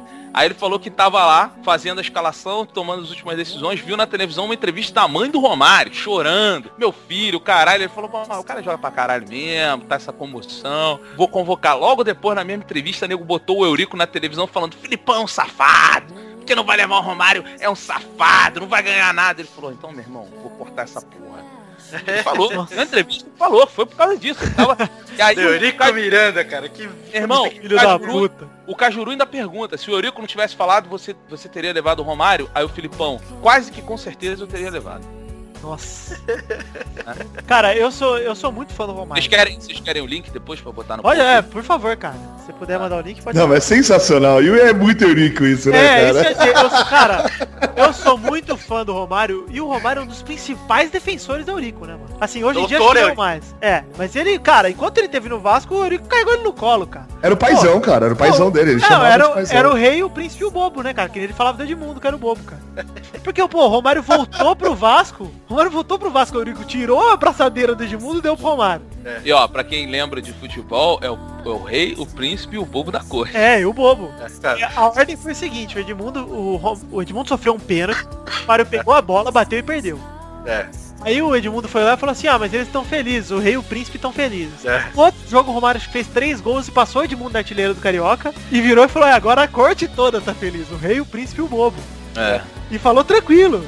Futebol era tão mais legal, né, cara? Futebol Cara, era uma coisa tão mais divertida nessa época. Mano, é gênio, né, cara? Não, mas ó, agora você vai pega hoje com essa política de não pode, ninguém pode falar nada, se é um Neymar e um Ganso falando um bagulho desse aí. Cara, mas você quer, você quer saber a, a saudade que eu tenho? O Romário em 2007, quando tava aquele rolê do PAN e tudo, que ele, é porque ele quis se convocar pro PAN, né? Aham. E aí o Afonso Alves virou e falou que, o Rom- que ele não era preguiçoso como o Romário. Pra mim, cara, a entrevista do Romário, eu vou botar o link no post aí pra vocês também. Vocês estão aí nesse site. Não sei se você já viu, Beto, você sabe o que eu tô falando. É porque o, Afonso fala isso que o Romário é preguiçoso e o Romário vira e fala assim, Romário, você ouviu o que o Afonso Alves falou de você? O Romário fala, quem? Aí perguntou o Afonso, seleção, ele fala assim, ó, nunca ouvi falar, meu irmão, só falo de que eu conheço. cara, pra mim isso faz uma falta no futebol absurda, cara. É, eu também acho. O cara que, é, o cara que fala, ele responde a provocação. Não tem que ficar quieto, cara. Provocou, toma na lata. Vou passar a fazer isso no podcast. Que, que podcast que eu tô mesmo? Pela? Draia, filho.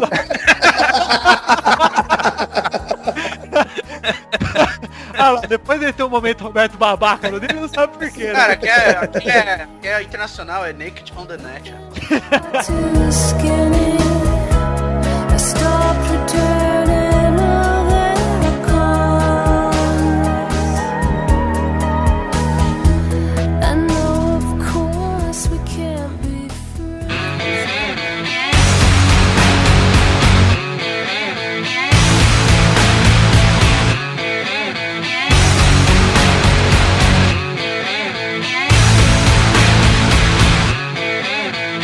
Uma coisa que eu tô gostando da seleção, cara, que até com o Mano ela não tinha personalidade. Eu tô sentindo que ela tá voltando, cara. Que tem um pouquinho de chama dos caras ficar mordido. Numa coisa que, cara, tem muito jogador que ia pra seleção, perdia e parecia que tava de ombro e falava, puta, perdemos. Cara, não existe mais isso hoje em dia. Os caras, se eles tomam gol, eles perdem, eles ficam putos. Se eles estão ganhando, eles estão ganhando coração. Isso eu tô curtindo. Eu lembro do Elias do Corinthians, Bigode. Uma vez que ele rifou a bola pra fora na Copa do Brasil contra o Inter e vibrou pra torcida, cara. Verdade. Isso é o que falta, tá ligado? Na seleção. Pra mim, isso tá voltando, não falta mais. Falta os caras pegarem esse espírito. Pô, hoje o Paulinho, o lance que ele torceu o pé, cara. O maluco correu que nem um filho da puta, foi até o fim do lance, tocou, torceu o pé e a torcida gritando Paulinho, Paulinho. Por quê? Porque reconhece o esforço do cara, cara. Não, e ele tá jogando, hein? Pelo amor de Deus. cara. caralho. Não, e assim, eu vou te falar. Tchau. Não vai voltar pro Eu Corinthians, ia cara. falar pra você, dá Não tchau, vai. cara. Dá tchau. Não, e outra, estão falando de ele ir pro Real e o Kaká vir pro Corinthians. Eu acho mentira, mas. Eu acho Vai. que ah, não vai pro Corinthians porque o Kaká é o, é o Santinho, né? É, eu fiquei, mas tu sabe que eu fiquei com medo, né? É. Porque esse time do Corinthians, meu irmão, Kaká, Renato Augusto, Alexandre Pato, Emerson, Guerreiro, Danilo, tá foda, mano. Tá difícil. E, e o Kaká, cara, ele não tá jogando mal, né, cara? Ele só não tá jogando. É, o Kaká, o Kaká é bom, cara. Ah, tá de é férias bom, agora, né, brother? Kaká é foda. O Kaká em qualquer lugar que ele caiu, ele é titular e arrebenta. Qualquer lugar, mano. Com certeza. Enfim, Nossa, se eu- se o Kaká vier, cara. Puta que pariu. Eu queria que ele voltasse pro Brasil, independente de ser o Corinthians. Eu tô pensando Não, em seleção. Ilusão. Olha aí, tamo precisando. Cara, você já imaginou, Beto, Kaká e Montoya no meio do Vasco, cara? Puta que pariu, velho. Então, deixa, deixa eu fazer um matopilota com vocês rapidinho aqui. Pode então. fazer. Noti- A notícia do dia, pra mim é a notícia do ano. O Milan, que é o Gum. Nossa Você senhora. tá, você tá falando sério? Não, o nome dele não é Gun, é Gun Guerreiro. É o Nesta, mano. É o novo Nesta. falar uma coisa pra você. É, eu não compreendo. Qualquer time de futebol pode querer o Gum. Eu gosto do Gum, tá? O Gum é guerreiro e tal. Isso é muito bonito. Mas é ruim. Ele está banado. É Cara, ruim. é, é a mesma coisa. A Lazio que é o Felipe Anderson. O Felipe Anderson é uma bosta, mano. o Felipe Anderson, ele tem 120 jogos pelo Santos. Eu, eu sou, eu, eu torço pro Santos e vejo 95% dos jogos do Santos, cara. Dificilmente eu perco um jogo. E eu lembro de dois jogos que ele falou, puto, o Felipe Anderson jogou bem. Eu- A final da Recopa contra o Alaú aqui em São Paulo, jogou pra caralho, jogou melhor que o Neymar, inclusive. Mesmo não tendo feito gol. E o jogo dele contra o Grêmio, assim que o Ganso e o Neymar foram pra convocados. É, ô, Du, e ainda assim você falou que é torcedor do Santos e vê raramente perde um jogo, ao contrário do Santos, né, velho? Que vem perdendo bastante. Mas Como o. Atlético. O Atlético e essa molecada do Santos é boa, cara. É, a Gabigol, o novo Neymar. cara. Não, não, mas é sério, não é nem questão do Gabigol, cara. Fica de olho nessa molecada do Santos, cara, que subiu. Eu- eu Pedro acho- Castro, Léo Cittadini, Leandrinho, esses são bons. E eu Cara, acho que esse técnico fica até o final aí. No- Ele é louco. de Ah, Não, olha só, concordo com você sobre a molecada do Santos, mas assim, é, não adianta, cara. O, o jogador novo e mais inexperiente, ele tem que entrar com outros mais velhos. Senão, só tem- garotada não vai. Tem que Não, mas mais não, não, olha só, Durval e Léo não conta, tá? Durval já passou. Conta. Tô contando a Aroca e do Dracena, esses caras são Não, Arouca é traidor, filha da puta. É isso que o Arouca é. Vamos começar direito nessa porra. Beto deixando claro que era apaixonadíssimo por Aroca. Mas eu jogava pra caralho, cara. É Aí, porra, saiu. Sabe qual é o meu problema? O meu problema é o seguinte: você pode sair. Você não tem problema, porque isso é a profissão do cara. O cara tem que pensar nos interesses dele, sim, antes do, do clube. É fato. Agora, fica quietinho. Você não precisa sair falando mal, cara. Não tem necessidade de você fazer um negócio desse, entendeu? Esse é que é o problema desses caras. Sabe quietinho, Murici. Murici deveria ter um- uma estátua no Fluminense, porque o cara ganhou um campeonato brasileiro com o Diguinho, com o Kun, com o Leandro Eusébio. Isso é um monte de merda, cara.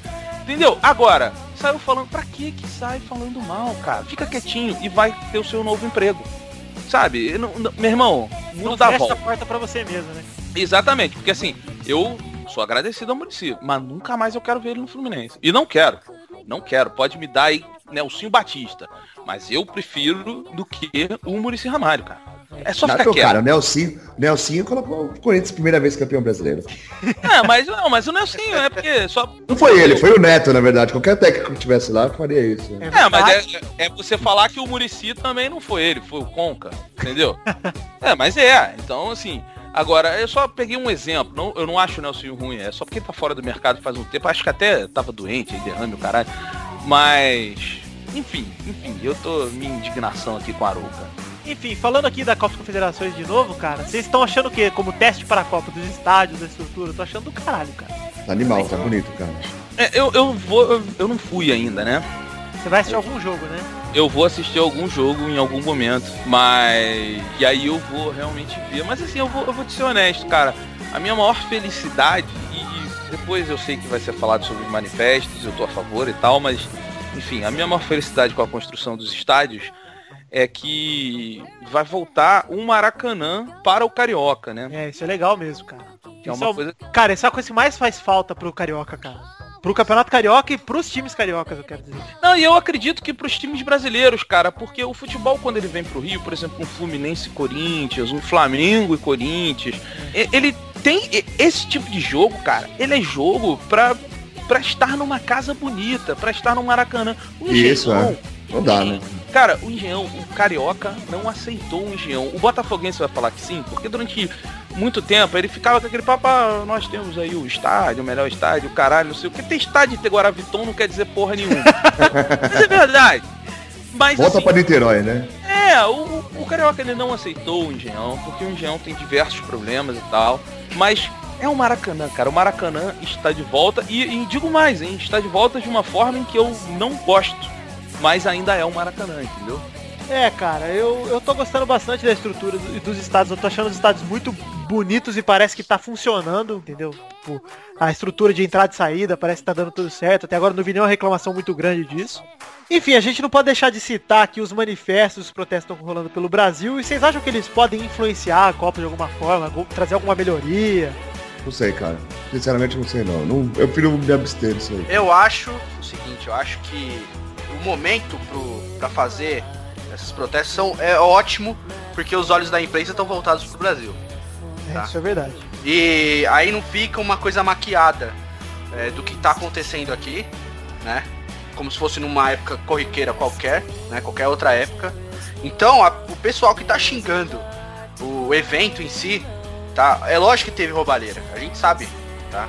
A gente sabe que teve. Só que não adianta nada agora a gente ficar acusando que não quer mais a Copa do Mundo, que não quer porque já foi, mano. Já tá construído o bagulho. É. Não adianta então, agora cara. não querer a Copa do Mundo. É, O momento para se rebelar contra isso era na época que ganhou a licitação, velho, pra fazer, Exatamente. tá? E Mesmo foi, outra- foi- que fique claro, tá? Foi o momento que todo mundo comemorou que a Copa ia ser no Brasil. Exatamente. Exa não, e outra, e outra. Mas também falaram que ia ser tudo privado, que não sei o quê. Não, não, olha Foi só. assim, é. Olha só, enganaram, contaram mentira, gastaram três vezes mais do que gastaram nas últimas duas Copas.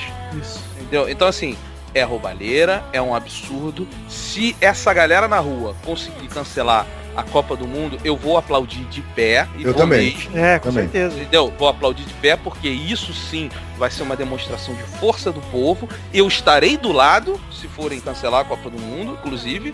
Agora, que fique claro, vai dar merda. Porque toda Vai. a infraestrutura que viria não virá mais. E não sejamos poliana de acreditar que vai ser resolvido com o dinheiro que a galera perdeu. E o dinheiro que vai ter que pagar e sanar tudo isso não vai sair do meu bolso e do bolso de quem paga imposto de renda. Porque, já que vocês estão falando de protesto, eu quero deixar bem claro: quem paga imposto de renda tem muitos direitos. Não pode ser criticado. Não critiquem. Se o cara ficou em casa, porque eu fui pra rua, então posso falar. Se o cara ficou em casa, mas o cara paga o imposto de renda dele certinho, não critica ele. Porque você não vai pra rua pra botar uma camisa escrita eu fui. Eu, então, eu fui, eu, eu sou um dos que foi. Então, É, Não, eu, eu, acho que inclusive o cara que tá dentro de casa, ele pode opinar sim, cara. Sim, É, e ele pode esse é um ter- país livre, É. democrático e que todo mundo tem voz, não é ele isso? pode, inclusive, demonstrar o seu apoio e pode ser tão válido quanto os caras que estão na rua, dependendo de quem ele consegue, entendeu? Tocar com o assunto, cara. Eu acredito que é o seguinte, é, essas manifestações todas, a indignação é geral, cara. Não é de hoje. Exato. A gente tá aqui, a gente tá aqui trazendo anos nas costas, entendeu? E, e- e, assim, acho bonito, acho lindo, entendeu? Ah, Não quero ver máscara do Guy Fawkes, inclusive, porque, gente, a máscara de revolução do brasileiro é a cara pintada, não é máscara de inglês que ninguém sabe a história, só sabe o filme. É. E, e pintem suas caras, vão pra rua, façam. Vai com a cara limpa, mano. Não, eu acho cara pintada bonita. Eu acho que a gente te- teve uma força nos cara pintadas. É a nossa expressão de guerra. É a nossa expressão de, de revolta. De vamos fazer alguma coisa. Então fa façamos. Vamos pintar a cara e não vamos pegar um ícone que ninguém nem sabe o nome. E ninguém mal sabe a história. Entendeu? Que 90% das pessoas, se não tivesse visto um filme chamado V de Vendetta, não conheceria. É verdade. Exatamente. E outra, cara, eu acho que é bom a gente separar a. E outra, né? Um personagem do Alan Moore, nada a ver, né? Bom, Não, o bigode, é o seguinte, cara. É, eu gosto de separar o evento esportivo, Copa do Mundo e Copas Confederações, e a roubalheira Copa do Mundo e Copas Confederações, cara. Exatamente. Eu sou muito fã, cara, de futebol. De ver uma Copa do meu país. Claro que, como eu falei, tem, teve a roubalheira toda, tá ligado? Eu também sou muito fã de futebol, pra caralho. Só que uma coisa que vem junto com os protestos são duas coisas, aliás. Vagabundo, que vai pra rua disfarçar de manifestante, e modinha, que é essa galerinha filha de uma puta, que fica na internet o dia inteiro pra xingar. Você não tá falando nada sobre, né? Você tem que ser contra. Quem gosta de futebol é alienado. Maluco, vai tomar no meio do seu cu, cara. Você que tem essa, essa opinião, se você tá ouvindo isso aqui, vai tomar no meio do seu cu. que isso? Não, é, é Não, sincero, olha é do meu olha- coração, cara. Porque Mas calma aí, calma aí, calma aí. Vamos, vamos também. super calmo. Olha só. Não vai tomar no cu, é muito calmo. É Tá, pensado. não, calma aí, calma aí, olha só. É, é porque é o seguinte, é porque às vezes eu sei que opiniões no calor da batalha e, e as pessoas, o Brasil está no calor da batalha, está vivendo o calor da batalha.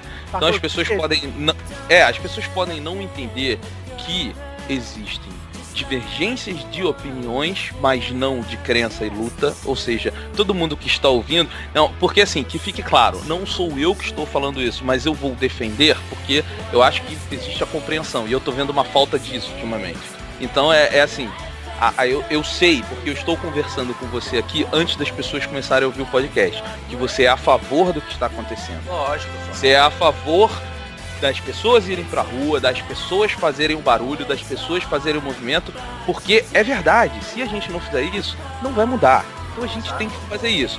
Agora, claro também que existe uma muita, uma não, na verdade, desculpa, muitas opiniões mal embasadas sobre o que está acontecendo em cima de gostos. E Nossa. esses gostos vêm da conveniência. Eu digo isso porque eu vejo você falando mal do futebol, eu faço um desafio para todas as pessoas. E assim, como eu sou um fãzaço de futebol, todo mundo sabe e tal, eu também, eu falei antes, se boicotarem a Copa do Mundo e eu ver que é um movimento sério, eu vou, eu vou ajudar, cara. Eu vou Não, ajudar. eu Eu, sou também um cara. É, não, é assim, que fique claro, todos nós, eu acho que estamos aqui, é o seguinte, se tiver Copa do Mundo, a gente vai ver. Mas se for pra boicotar, a gente vai boicotar. Então, a gente Se for apoia sério, for sim. honesto e digno, tá É, ligado? se for válido, É, né, cara? For É, não, o-? O meu primeiro pedido aqui, pra pessoa que tá ouvindo isso, que talvez tenha mais força do que eu, e aí eu estou colocando as- os meus defeitos pra renegar uma coisa que gosta tanto, é o seguinte, antes de querer boicotar a Copa do Mundo, faça o seguinte, queime todas as camisas do seu time, para de torcer pro seu time, para de ver jogo do seu time, para de ir a estádio de futebol acompanhar o seu time. A partir daí você começa a boicotar a Copa do Mundo. Porque é muito conveniente a gente co- boicotar só a Copa do Mundo, chegar no final de semana, sentar ali e ver o jogo do seu time. Exatamente. Porque o Ou ir brasileiro, pro estádio, cara. e, e- para, esquece time, esquece futebol. É, o dia que o brasileiro boicotar o futebol, o Brasil falar assim, ó, nós amamos futebol, mas vamos parar de curtir o futebol, vamos parar de alimentar a indústria do futebol no Brasil, que é uma das maiores do mundo, em Caiu, prol hein?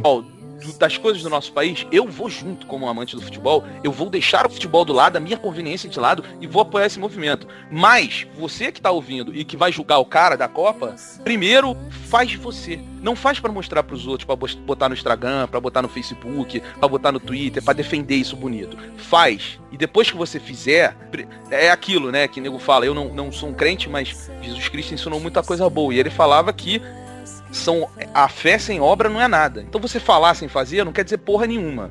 E mesmo se você fizer e ficar atacando a cara dos outros que você tá fazendo a pessoa não, cara, isso é errado também. É Faz babaca. a sua parte e tenta agregar as pessoas a te ajudar.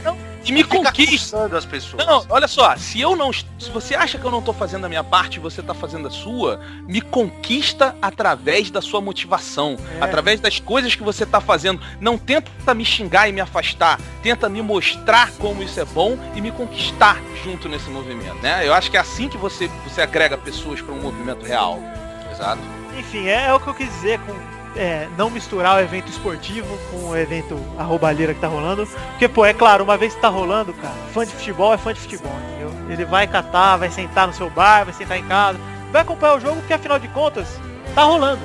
E é o nosso óbvio, vamos, vamos, vamos falar a verdade. É, é, é só verdade. óbvio. E, E eu- eu... digo mais, não é nem só óbvio, cara. É, faz parte da cultura de muito brasileiro, cara.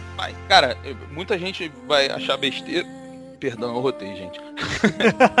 E até rotado em voz alta. Muita gente vai achar besteira o que eu tô falando, mas a verdade é a seguinte: o Brasil cai numa depressão nacional se o futebol acabar. com certeza, cara.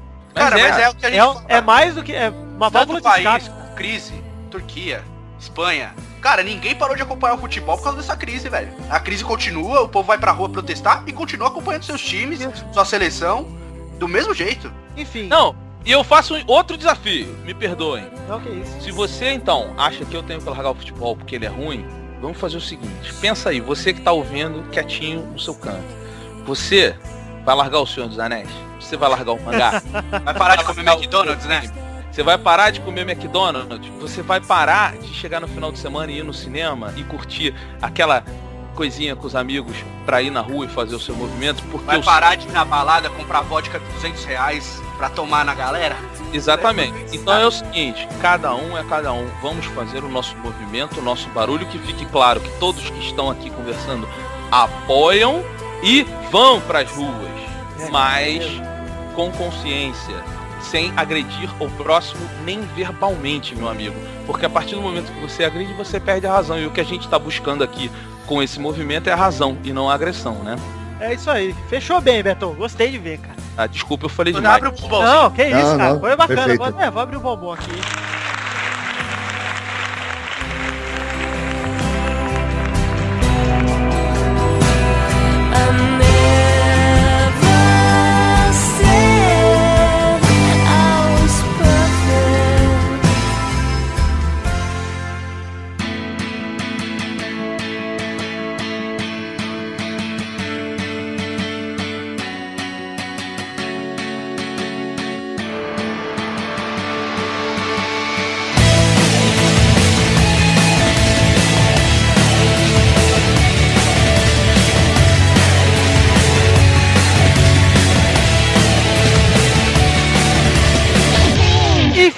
Chegamos aqui ao fim, eu quero o Beto uma... Não, fim não, porra, vamos falar de futebol, foda-se os problemas, sacanagem. É, cara, vamos falar, aí, vamos falar da Copa agora, cara, das confederações de Ué, a gente já não tá falando, bigode? Não, Vamos falar mais, vamos falar mais. Não, vamos, vamos falar, falar. é verdade. Eu quero perguntar pra vocês então, É. porque eu tô acompanhando a Copa das Confederações, tô curtindo muito a Copa das Confederações e eu tô sentindo um- uma motivação diferente das seleções. Pela primeira vez, parece que todo mundo que veio, veio com uma parada assim. Não é o campeonato mais importante do mundo. Mas vou te dizer que eu vim aqui pra levar. É Exato. É verdade, é verdade mesmo. Ó, pra- uma prova disso, cara, é como o Pirlo se emocionou fazer o centésimo gol dele. Centésimo, não. Centésimo Um jogo gol, e um centésimo- gol no Maracanã. Nossa, não, e era o sonho da vida dele, né? É, Fazer um gol cara, no Maracanã. Ó, E olha- não, é. previsão, hein? Pirlo no Fluminense ano que vem. Bom, põe no caderninho aí, põe no caderninho que a gente vai cobrar, hein? Uma Nem troca só- com o Deco, né? Só vai de velho, parceiro. Vamos botar esse velho que joga pra caralho no meio campo, mano. Ó, mas é. Cara, eu acredito que o Brasil tem uma aura diferente pra. pra- Pô, os caras foram treinar em São Januário, o Cacilhas tirando foto, cara. Ô, os caras passaram mal com o estádio. Você não viu a imprensa espanhola falando, cara? É, estádio histórico, cara. Você já foi lá, Vitor? Eu não, mas eu acho escroto os bancos atrás do gol, cara. Meu, é o pior lugar do Rio pra ir, é lá, mas... Não, olha só, olha só, olha só. Vamos explicar a diferença de São Januário e São Cristóvão. Eu, eu, há muito tempo atrás, eu saía com a menina que ela era vascaíno doente. Você teve que ir no jogo, né? Não, eu fiz um. Eu, não, eu vou muito a São Januário, inclusive. Mas eu fiz um teste. Eu falei assim, então vamos fazer o seguinte, eu torço pro Vasco, Vascão, na veia, aquela coisa e tal. Falei, vamos sair, hoje a gente vai pra um lugar especial. Aí eu peguei e levei ela pra jantar num restaurantezinho Laranjeiras. Pô, maneiro, bonitinho. Falei, olha, ó, diferente do Fluminense, pá.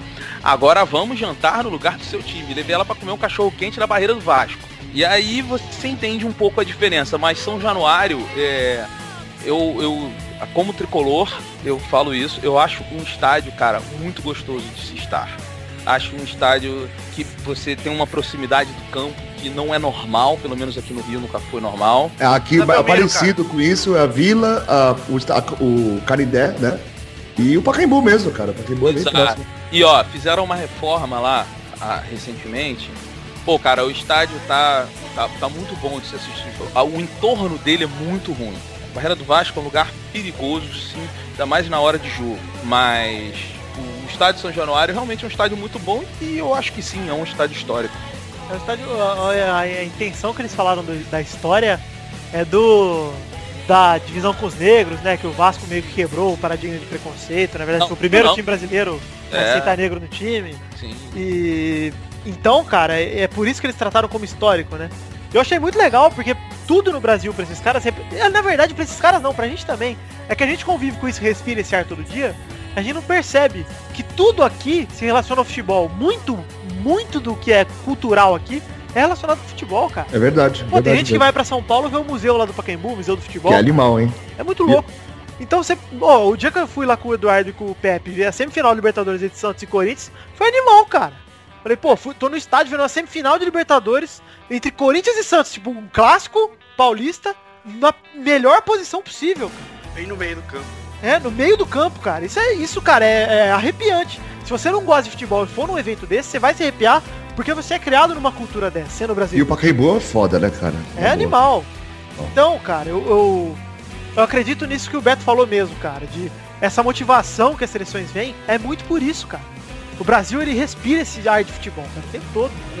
Enfim, aí agora a gente chega. Você quer falar um pouco da seleção, Beto? Você falou até que queria falar um pouco do Hulk. Cara, é é assim, não, é porque na verdade eu tô vendo muitas críticas ao Hulk. Eu tô vendo as pessoas falarem mal do Hulk e tal. E a gente até comparou ele aqui com o. Perdi o nome do negão. Tartaruga Ninja. Aqueles caras. Tá, Júlio. Batista. Isso. Com o Júlio Batista, mas eu acho que o Hulk ele, ele desempenha uma função na seleção brasileira, taticamente, tá? Importantíssima. Se você vir hoje o primeiro tempo, ele jogou do lado direito do campo, no segundo tempo ele jogou do lado esquerdo do campo.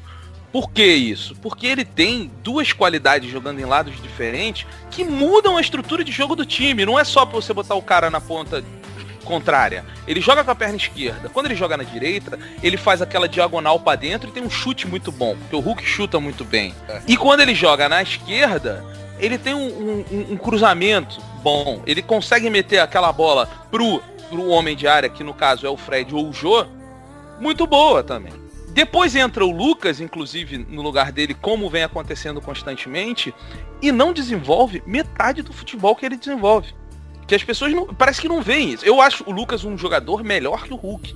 Mas a verdade é que no atual momento, na atual estrutura da seleção brasileira, ele não funciona melhor que o Hulk, cara. Isso é verdade. É que a galera quer ver drible, mano. Eu, eu não sou Ela fã quer do ver Hulk, show, não, cara. cara. Eu, eu não sou fã do Hulk. Eu, Eu, acho também que não sou, não. eu, o estilo, não. estilo dele não me agrada. Eu acho que ele às vezes dá um, deixa a seleção muito burra, no sentido de ele parece que não vê muita opção, entendeu? Ele vai na jogada dele, que é a característica dele, só que ele não tem aquela. O Lucas tem mais isso que ele. De aquela visão de na hora ele dar um improviso, mudar o lance de repente. Que o Neymar, a principal característica dele é isso, que ele consegue passar o cara com um drible curto em cima da bola. Nossa, o último gol. O último gol É, não, nem, exatamente isso, nem né, se cara? fala, cara. Isso é, isso é gol de.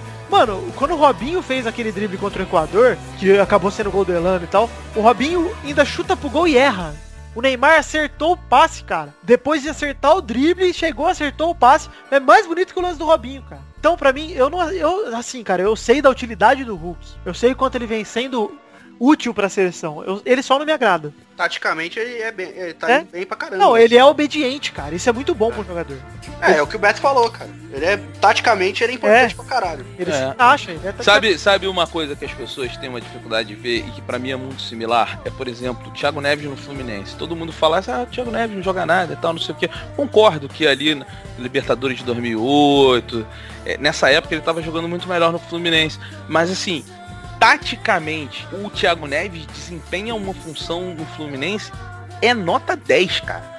É nota 10. Se você parar pra olhar o jogo do Fluminense e você ver como ele funciona jogando no lado esquerdo do, do time, puxando o ataque, é um negócio. Mesmo sem bola, porque as pessoas esquecem isso. O futebol também acontece sem bola.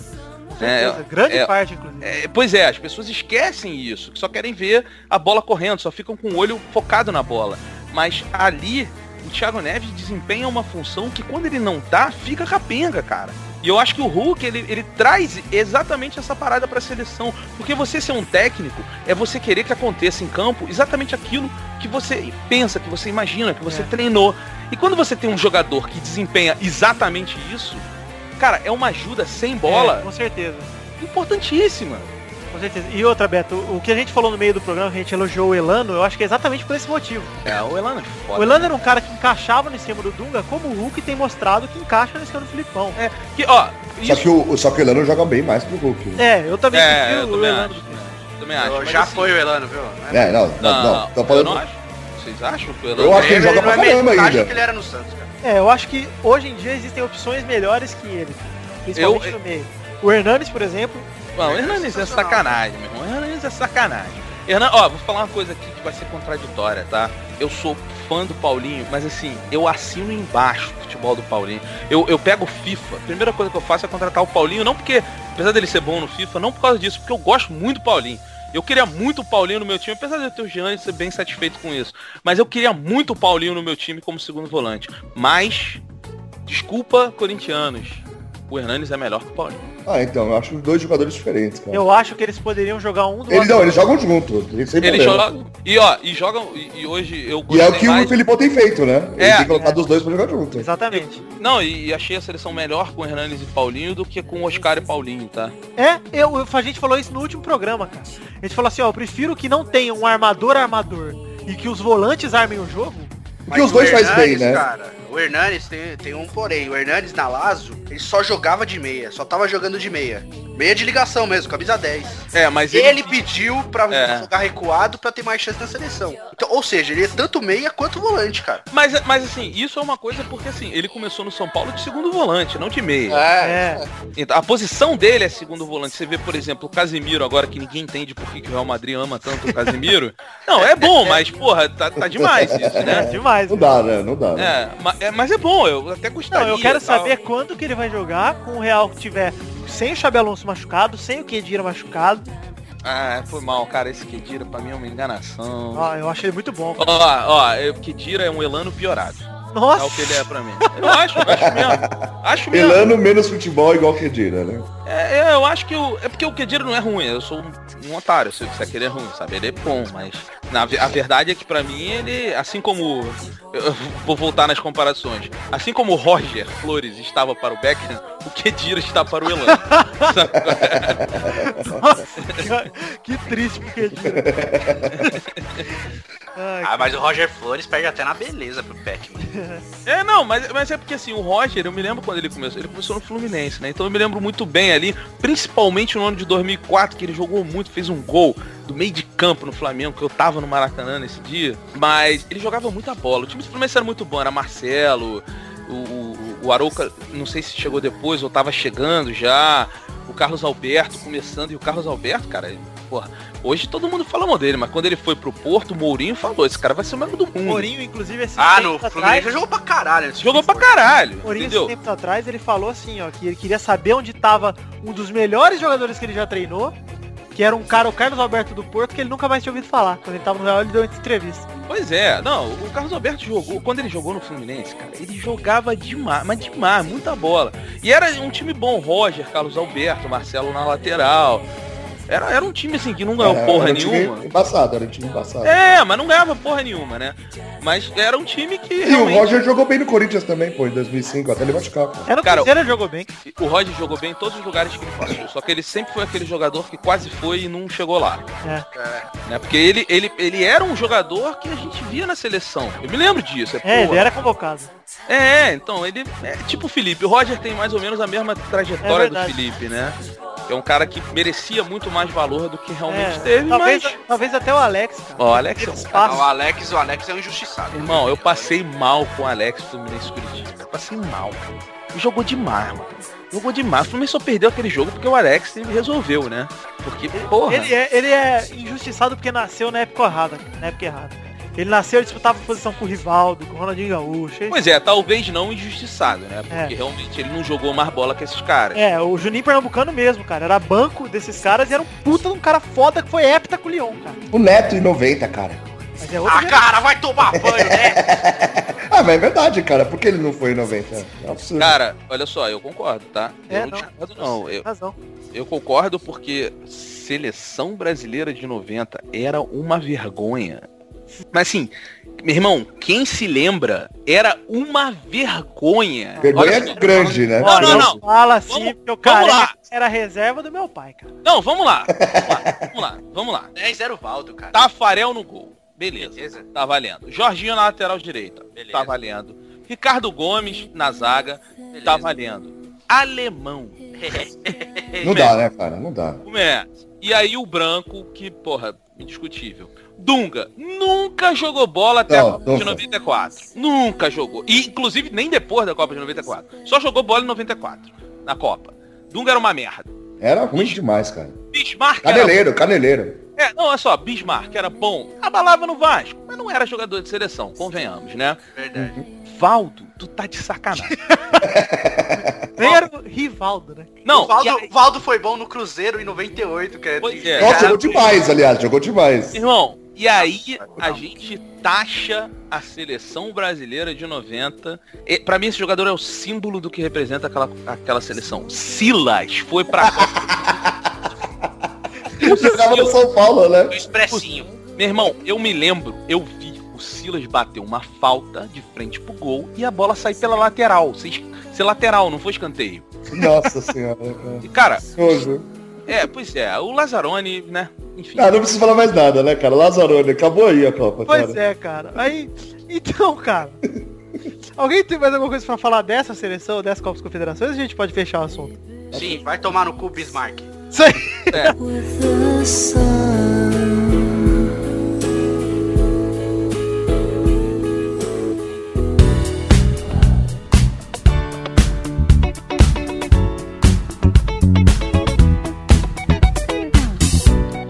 chegamos aqui pra despedida, bigode. Sabe qual que é o momento agora? O momento das cartinhas, cara. Cartinha bonitinha, mas você sabia que só tem uma cartinha, cara? Antes da cartinha, posso fazer uma, uma Pode, observação? claro, claro. Observação, Todos vocês vêm comigo. Eu tô num momento protesto. Pode agora vocês me soltaram. É, não, só porque o que a gente estava conversando aqui, eu tenho colado na parede do meu quarto texto, que pra mim ele é muito importante. Eu, já que a gente falou de protesto. Manda uma fotinho desse texto, cara. Não, eu, eu vou ler aqui pra vocês e tal. Melhor ainda. Se vocês me permitirem. Pô, pode ler. O espaço é pequeno, é curto. Existe um, um filósofo político chama Bertold Brecht. E pra mim, ele resumiu isso lá atrás, tá, gente? É papo de muitos anos atrás, nenhum de nós que tá na rua era vivo ainda. E esse texto, ele expõe brasileiro e ele expõe, sim, muitas pessoas que estão na rua protestando. Então que essas pessoas que estão na rua usem esse momento para mudar o pensamento e o dia a dia, porque protestar, falar que a Copa é merda, falar que um monte de coisa é ruim, bababá, e ser o que o Bertold Brecht chama de analfabeto político, não adianta. Então, você que tá ouvindo, você que tá, porra, nessa luta que é foda, parabéns, sensacional, estamos todos juntos, não seja um analfabeto político. Eu vou pedir um, um minuto de vocês para ser chato e ler rapidinho um parágrafo. Eu posso? Pode, claro. O pior analfabeto é um analfabeto político. Ele não ouve, não fala, não participa dos acontecimentos políticos. Ele não sabe o custo de vida, o preço do feijão, do peixe, da farinha, do aluguel, do sapato e do remédio, que dependem das decisões políticas. O analfabeto político é tão burro que se orgulha e estufa o peito dizendo que odeia política. Não sabe o imbecil que da sua ignorância política nasce a prostituta, o menor abandonado e o pior de todos os bandidos, que é o político vigarista, pilantra, corrupto e lacaio das empresas nacionais e multinacionais.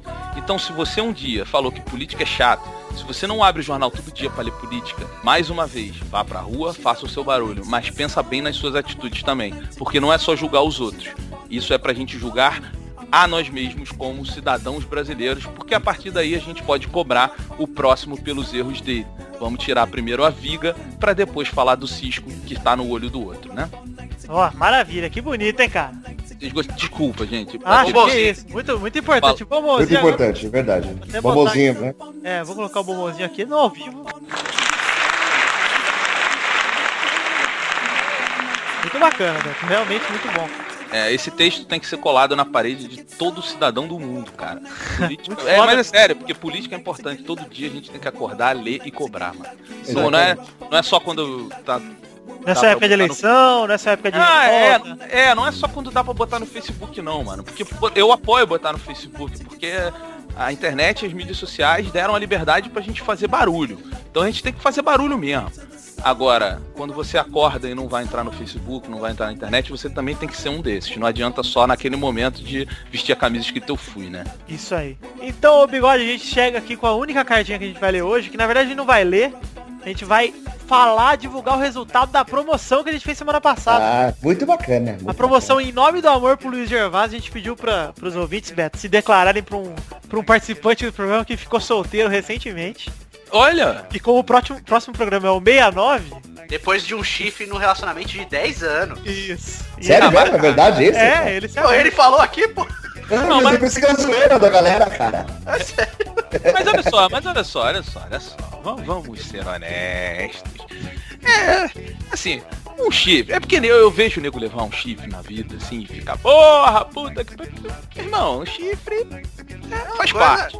Coisa da vida. é. Não, assim, existem várias piadas sobre o chifre e tal. Falar sobre o chifre é um clichê. Mas por que, que é um clichê? Porque o clichê é uma coisa que acontece tantas vezes que vira um clichê. Então assim, meu irmão, acontece com todo mundo, parceiro. Tua vida não vai acabar. Convenhamos que importante não é o namorinho, né? Importante são as contas, é a vida. São- É, isso é verdade. Né? Exatamente. Enfim, aí a gente fez uma promoção, quem fizesse a melhor declaração pra ele ia participar da gravação do próximo programa, cara. Olha, E aí um ouvinte aqui, já vou até divulgar o nome do vencedor. Ou divulgo depois do áudio. Vou, vou tocar o áudio antes, depois a gente fala o nome do rapaz, que ficou sensacional, cara. Luiz, meu amor, desde que comecei a escutar o programa, você foi quem mais me chamou a atenção. E sempre ficava arrepiado ao te escutar. Então, me aceite. E só você pode botar fogo em mim. parabéns, muito bom. Cara, eu tenho que mandar pra esse rapaz, o nome dele é Lucas Guimarães. E ele fez por merecer, sabe o que, né, Bigode? Piada do Botafogo!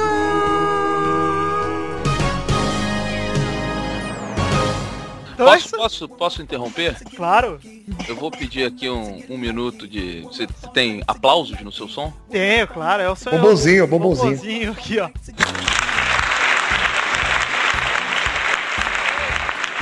Esses aplausos ficam fica para James Gandolfini, gente, o nosso querido soprano que morreu.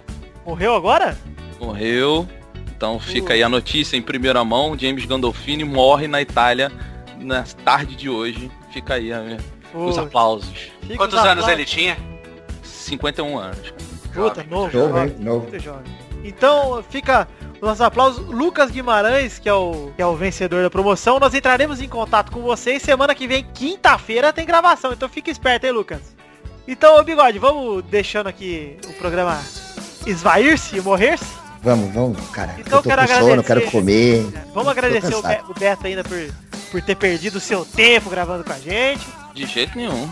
Aí, ó, no começo tava todo, ah, que podcast é esse mesmo? Depois que eu falei o nome em inglês, ele ficou. Obrigadão, Beto, de novo pela participação. Você sabe que as portas estão abertas aí pra você e obrigadão mesmo. Tamo aí. Tamo aí. Sempre que quiser, é só chamar. Demorou. Então a gente fica aí com o agradecimento. Vocês entrem lá no Matando Robôs Gigantes e continuem ouvindo, porque a gente nem precisa fazer pod- eh, propaganda deles, né? Porque ele é estrela, né, cara? Estrela é outra coisa, né? Então vamos seguindo. Obrigado. Não, não, não, não, não, não. Não, não, não. Tem essa porra não. Eu quero propaganda também. Então vai.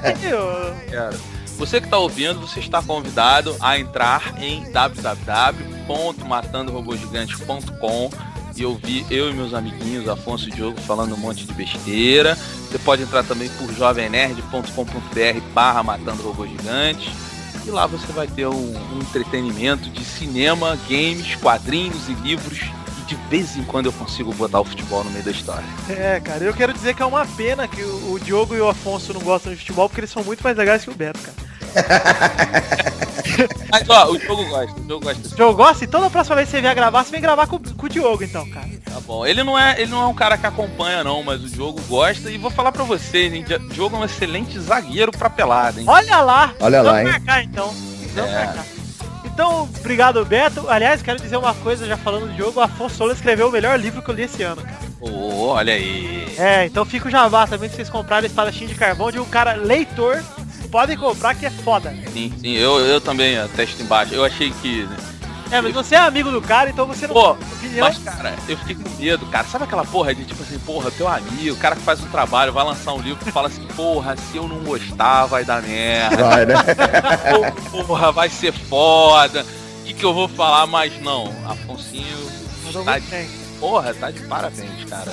É isso aí, então é com, com, esse, com essa mensagem, entre no MRG, compre esse espadachim de carvão, beijo o bigode e a gente termina o programa de hoje, então. Vamos terminar. Então um beijo pra todos vocês, fiquem com Deus, até semana que vem, tchau, até mais. Adiós. Tchau, gente. Beijão. Vamos pra rua.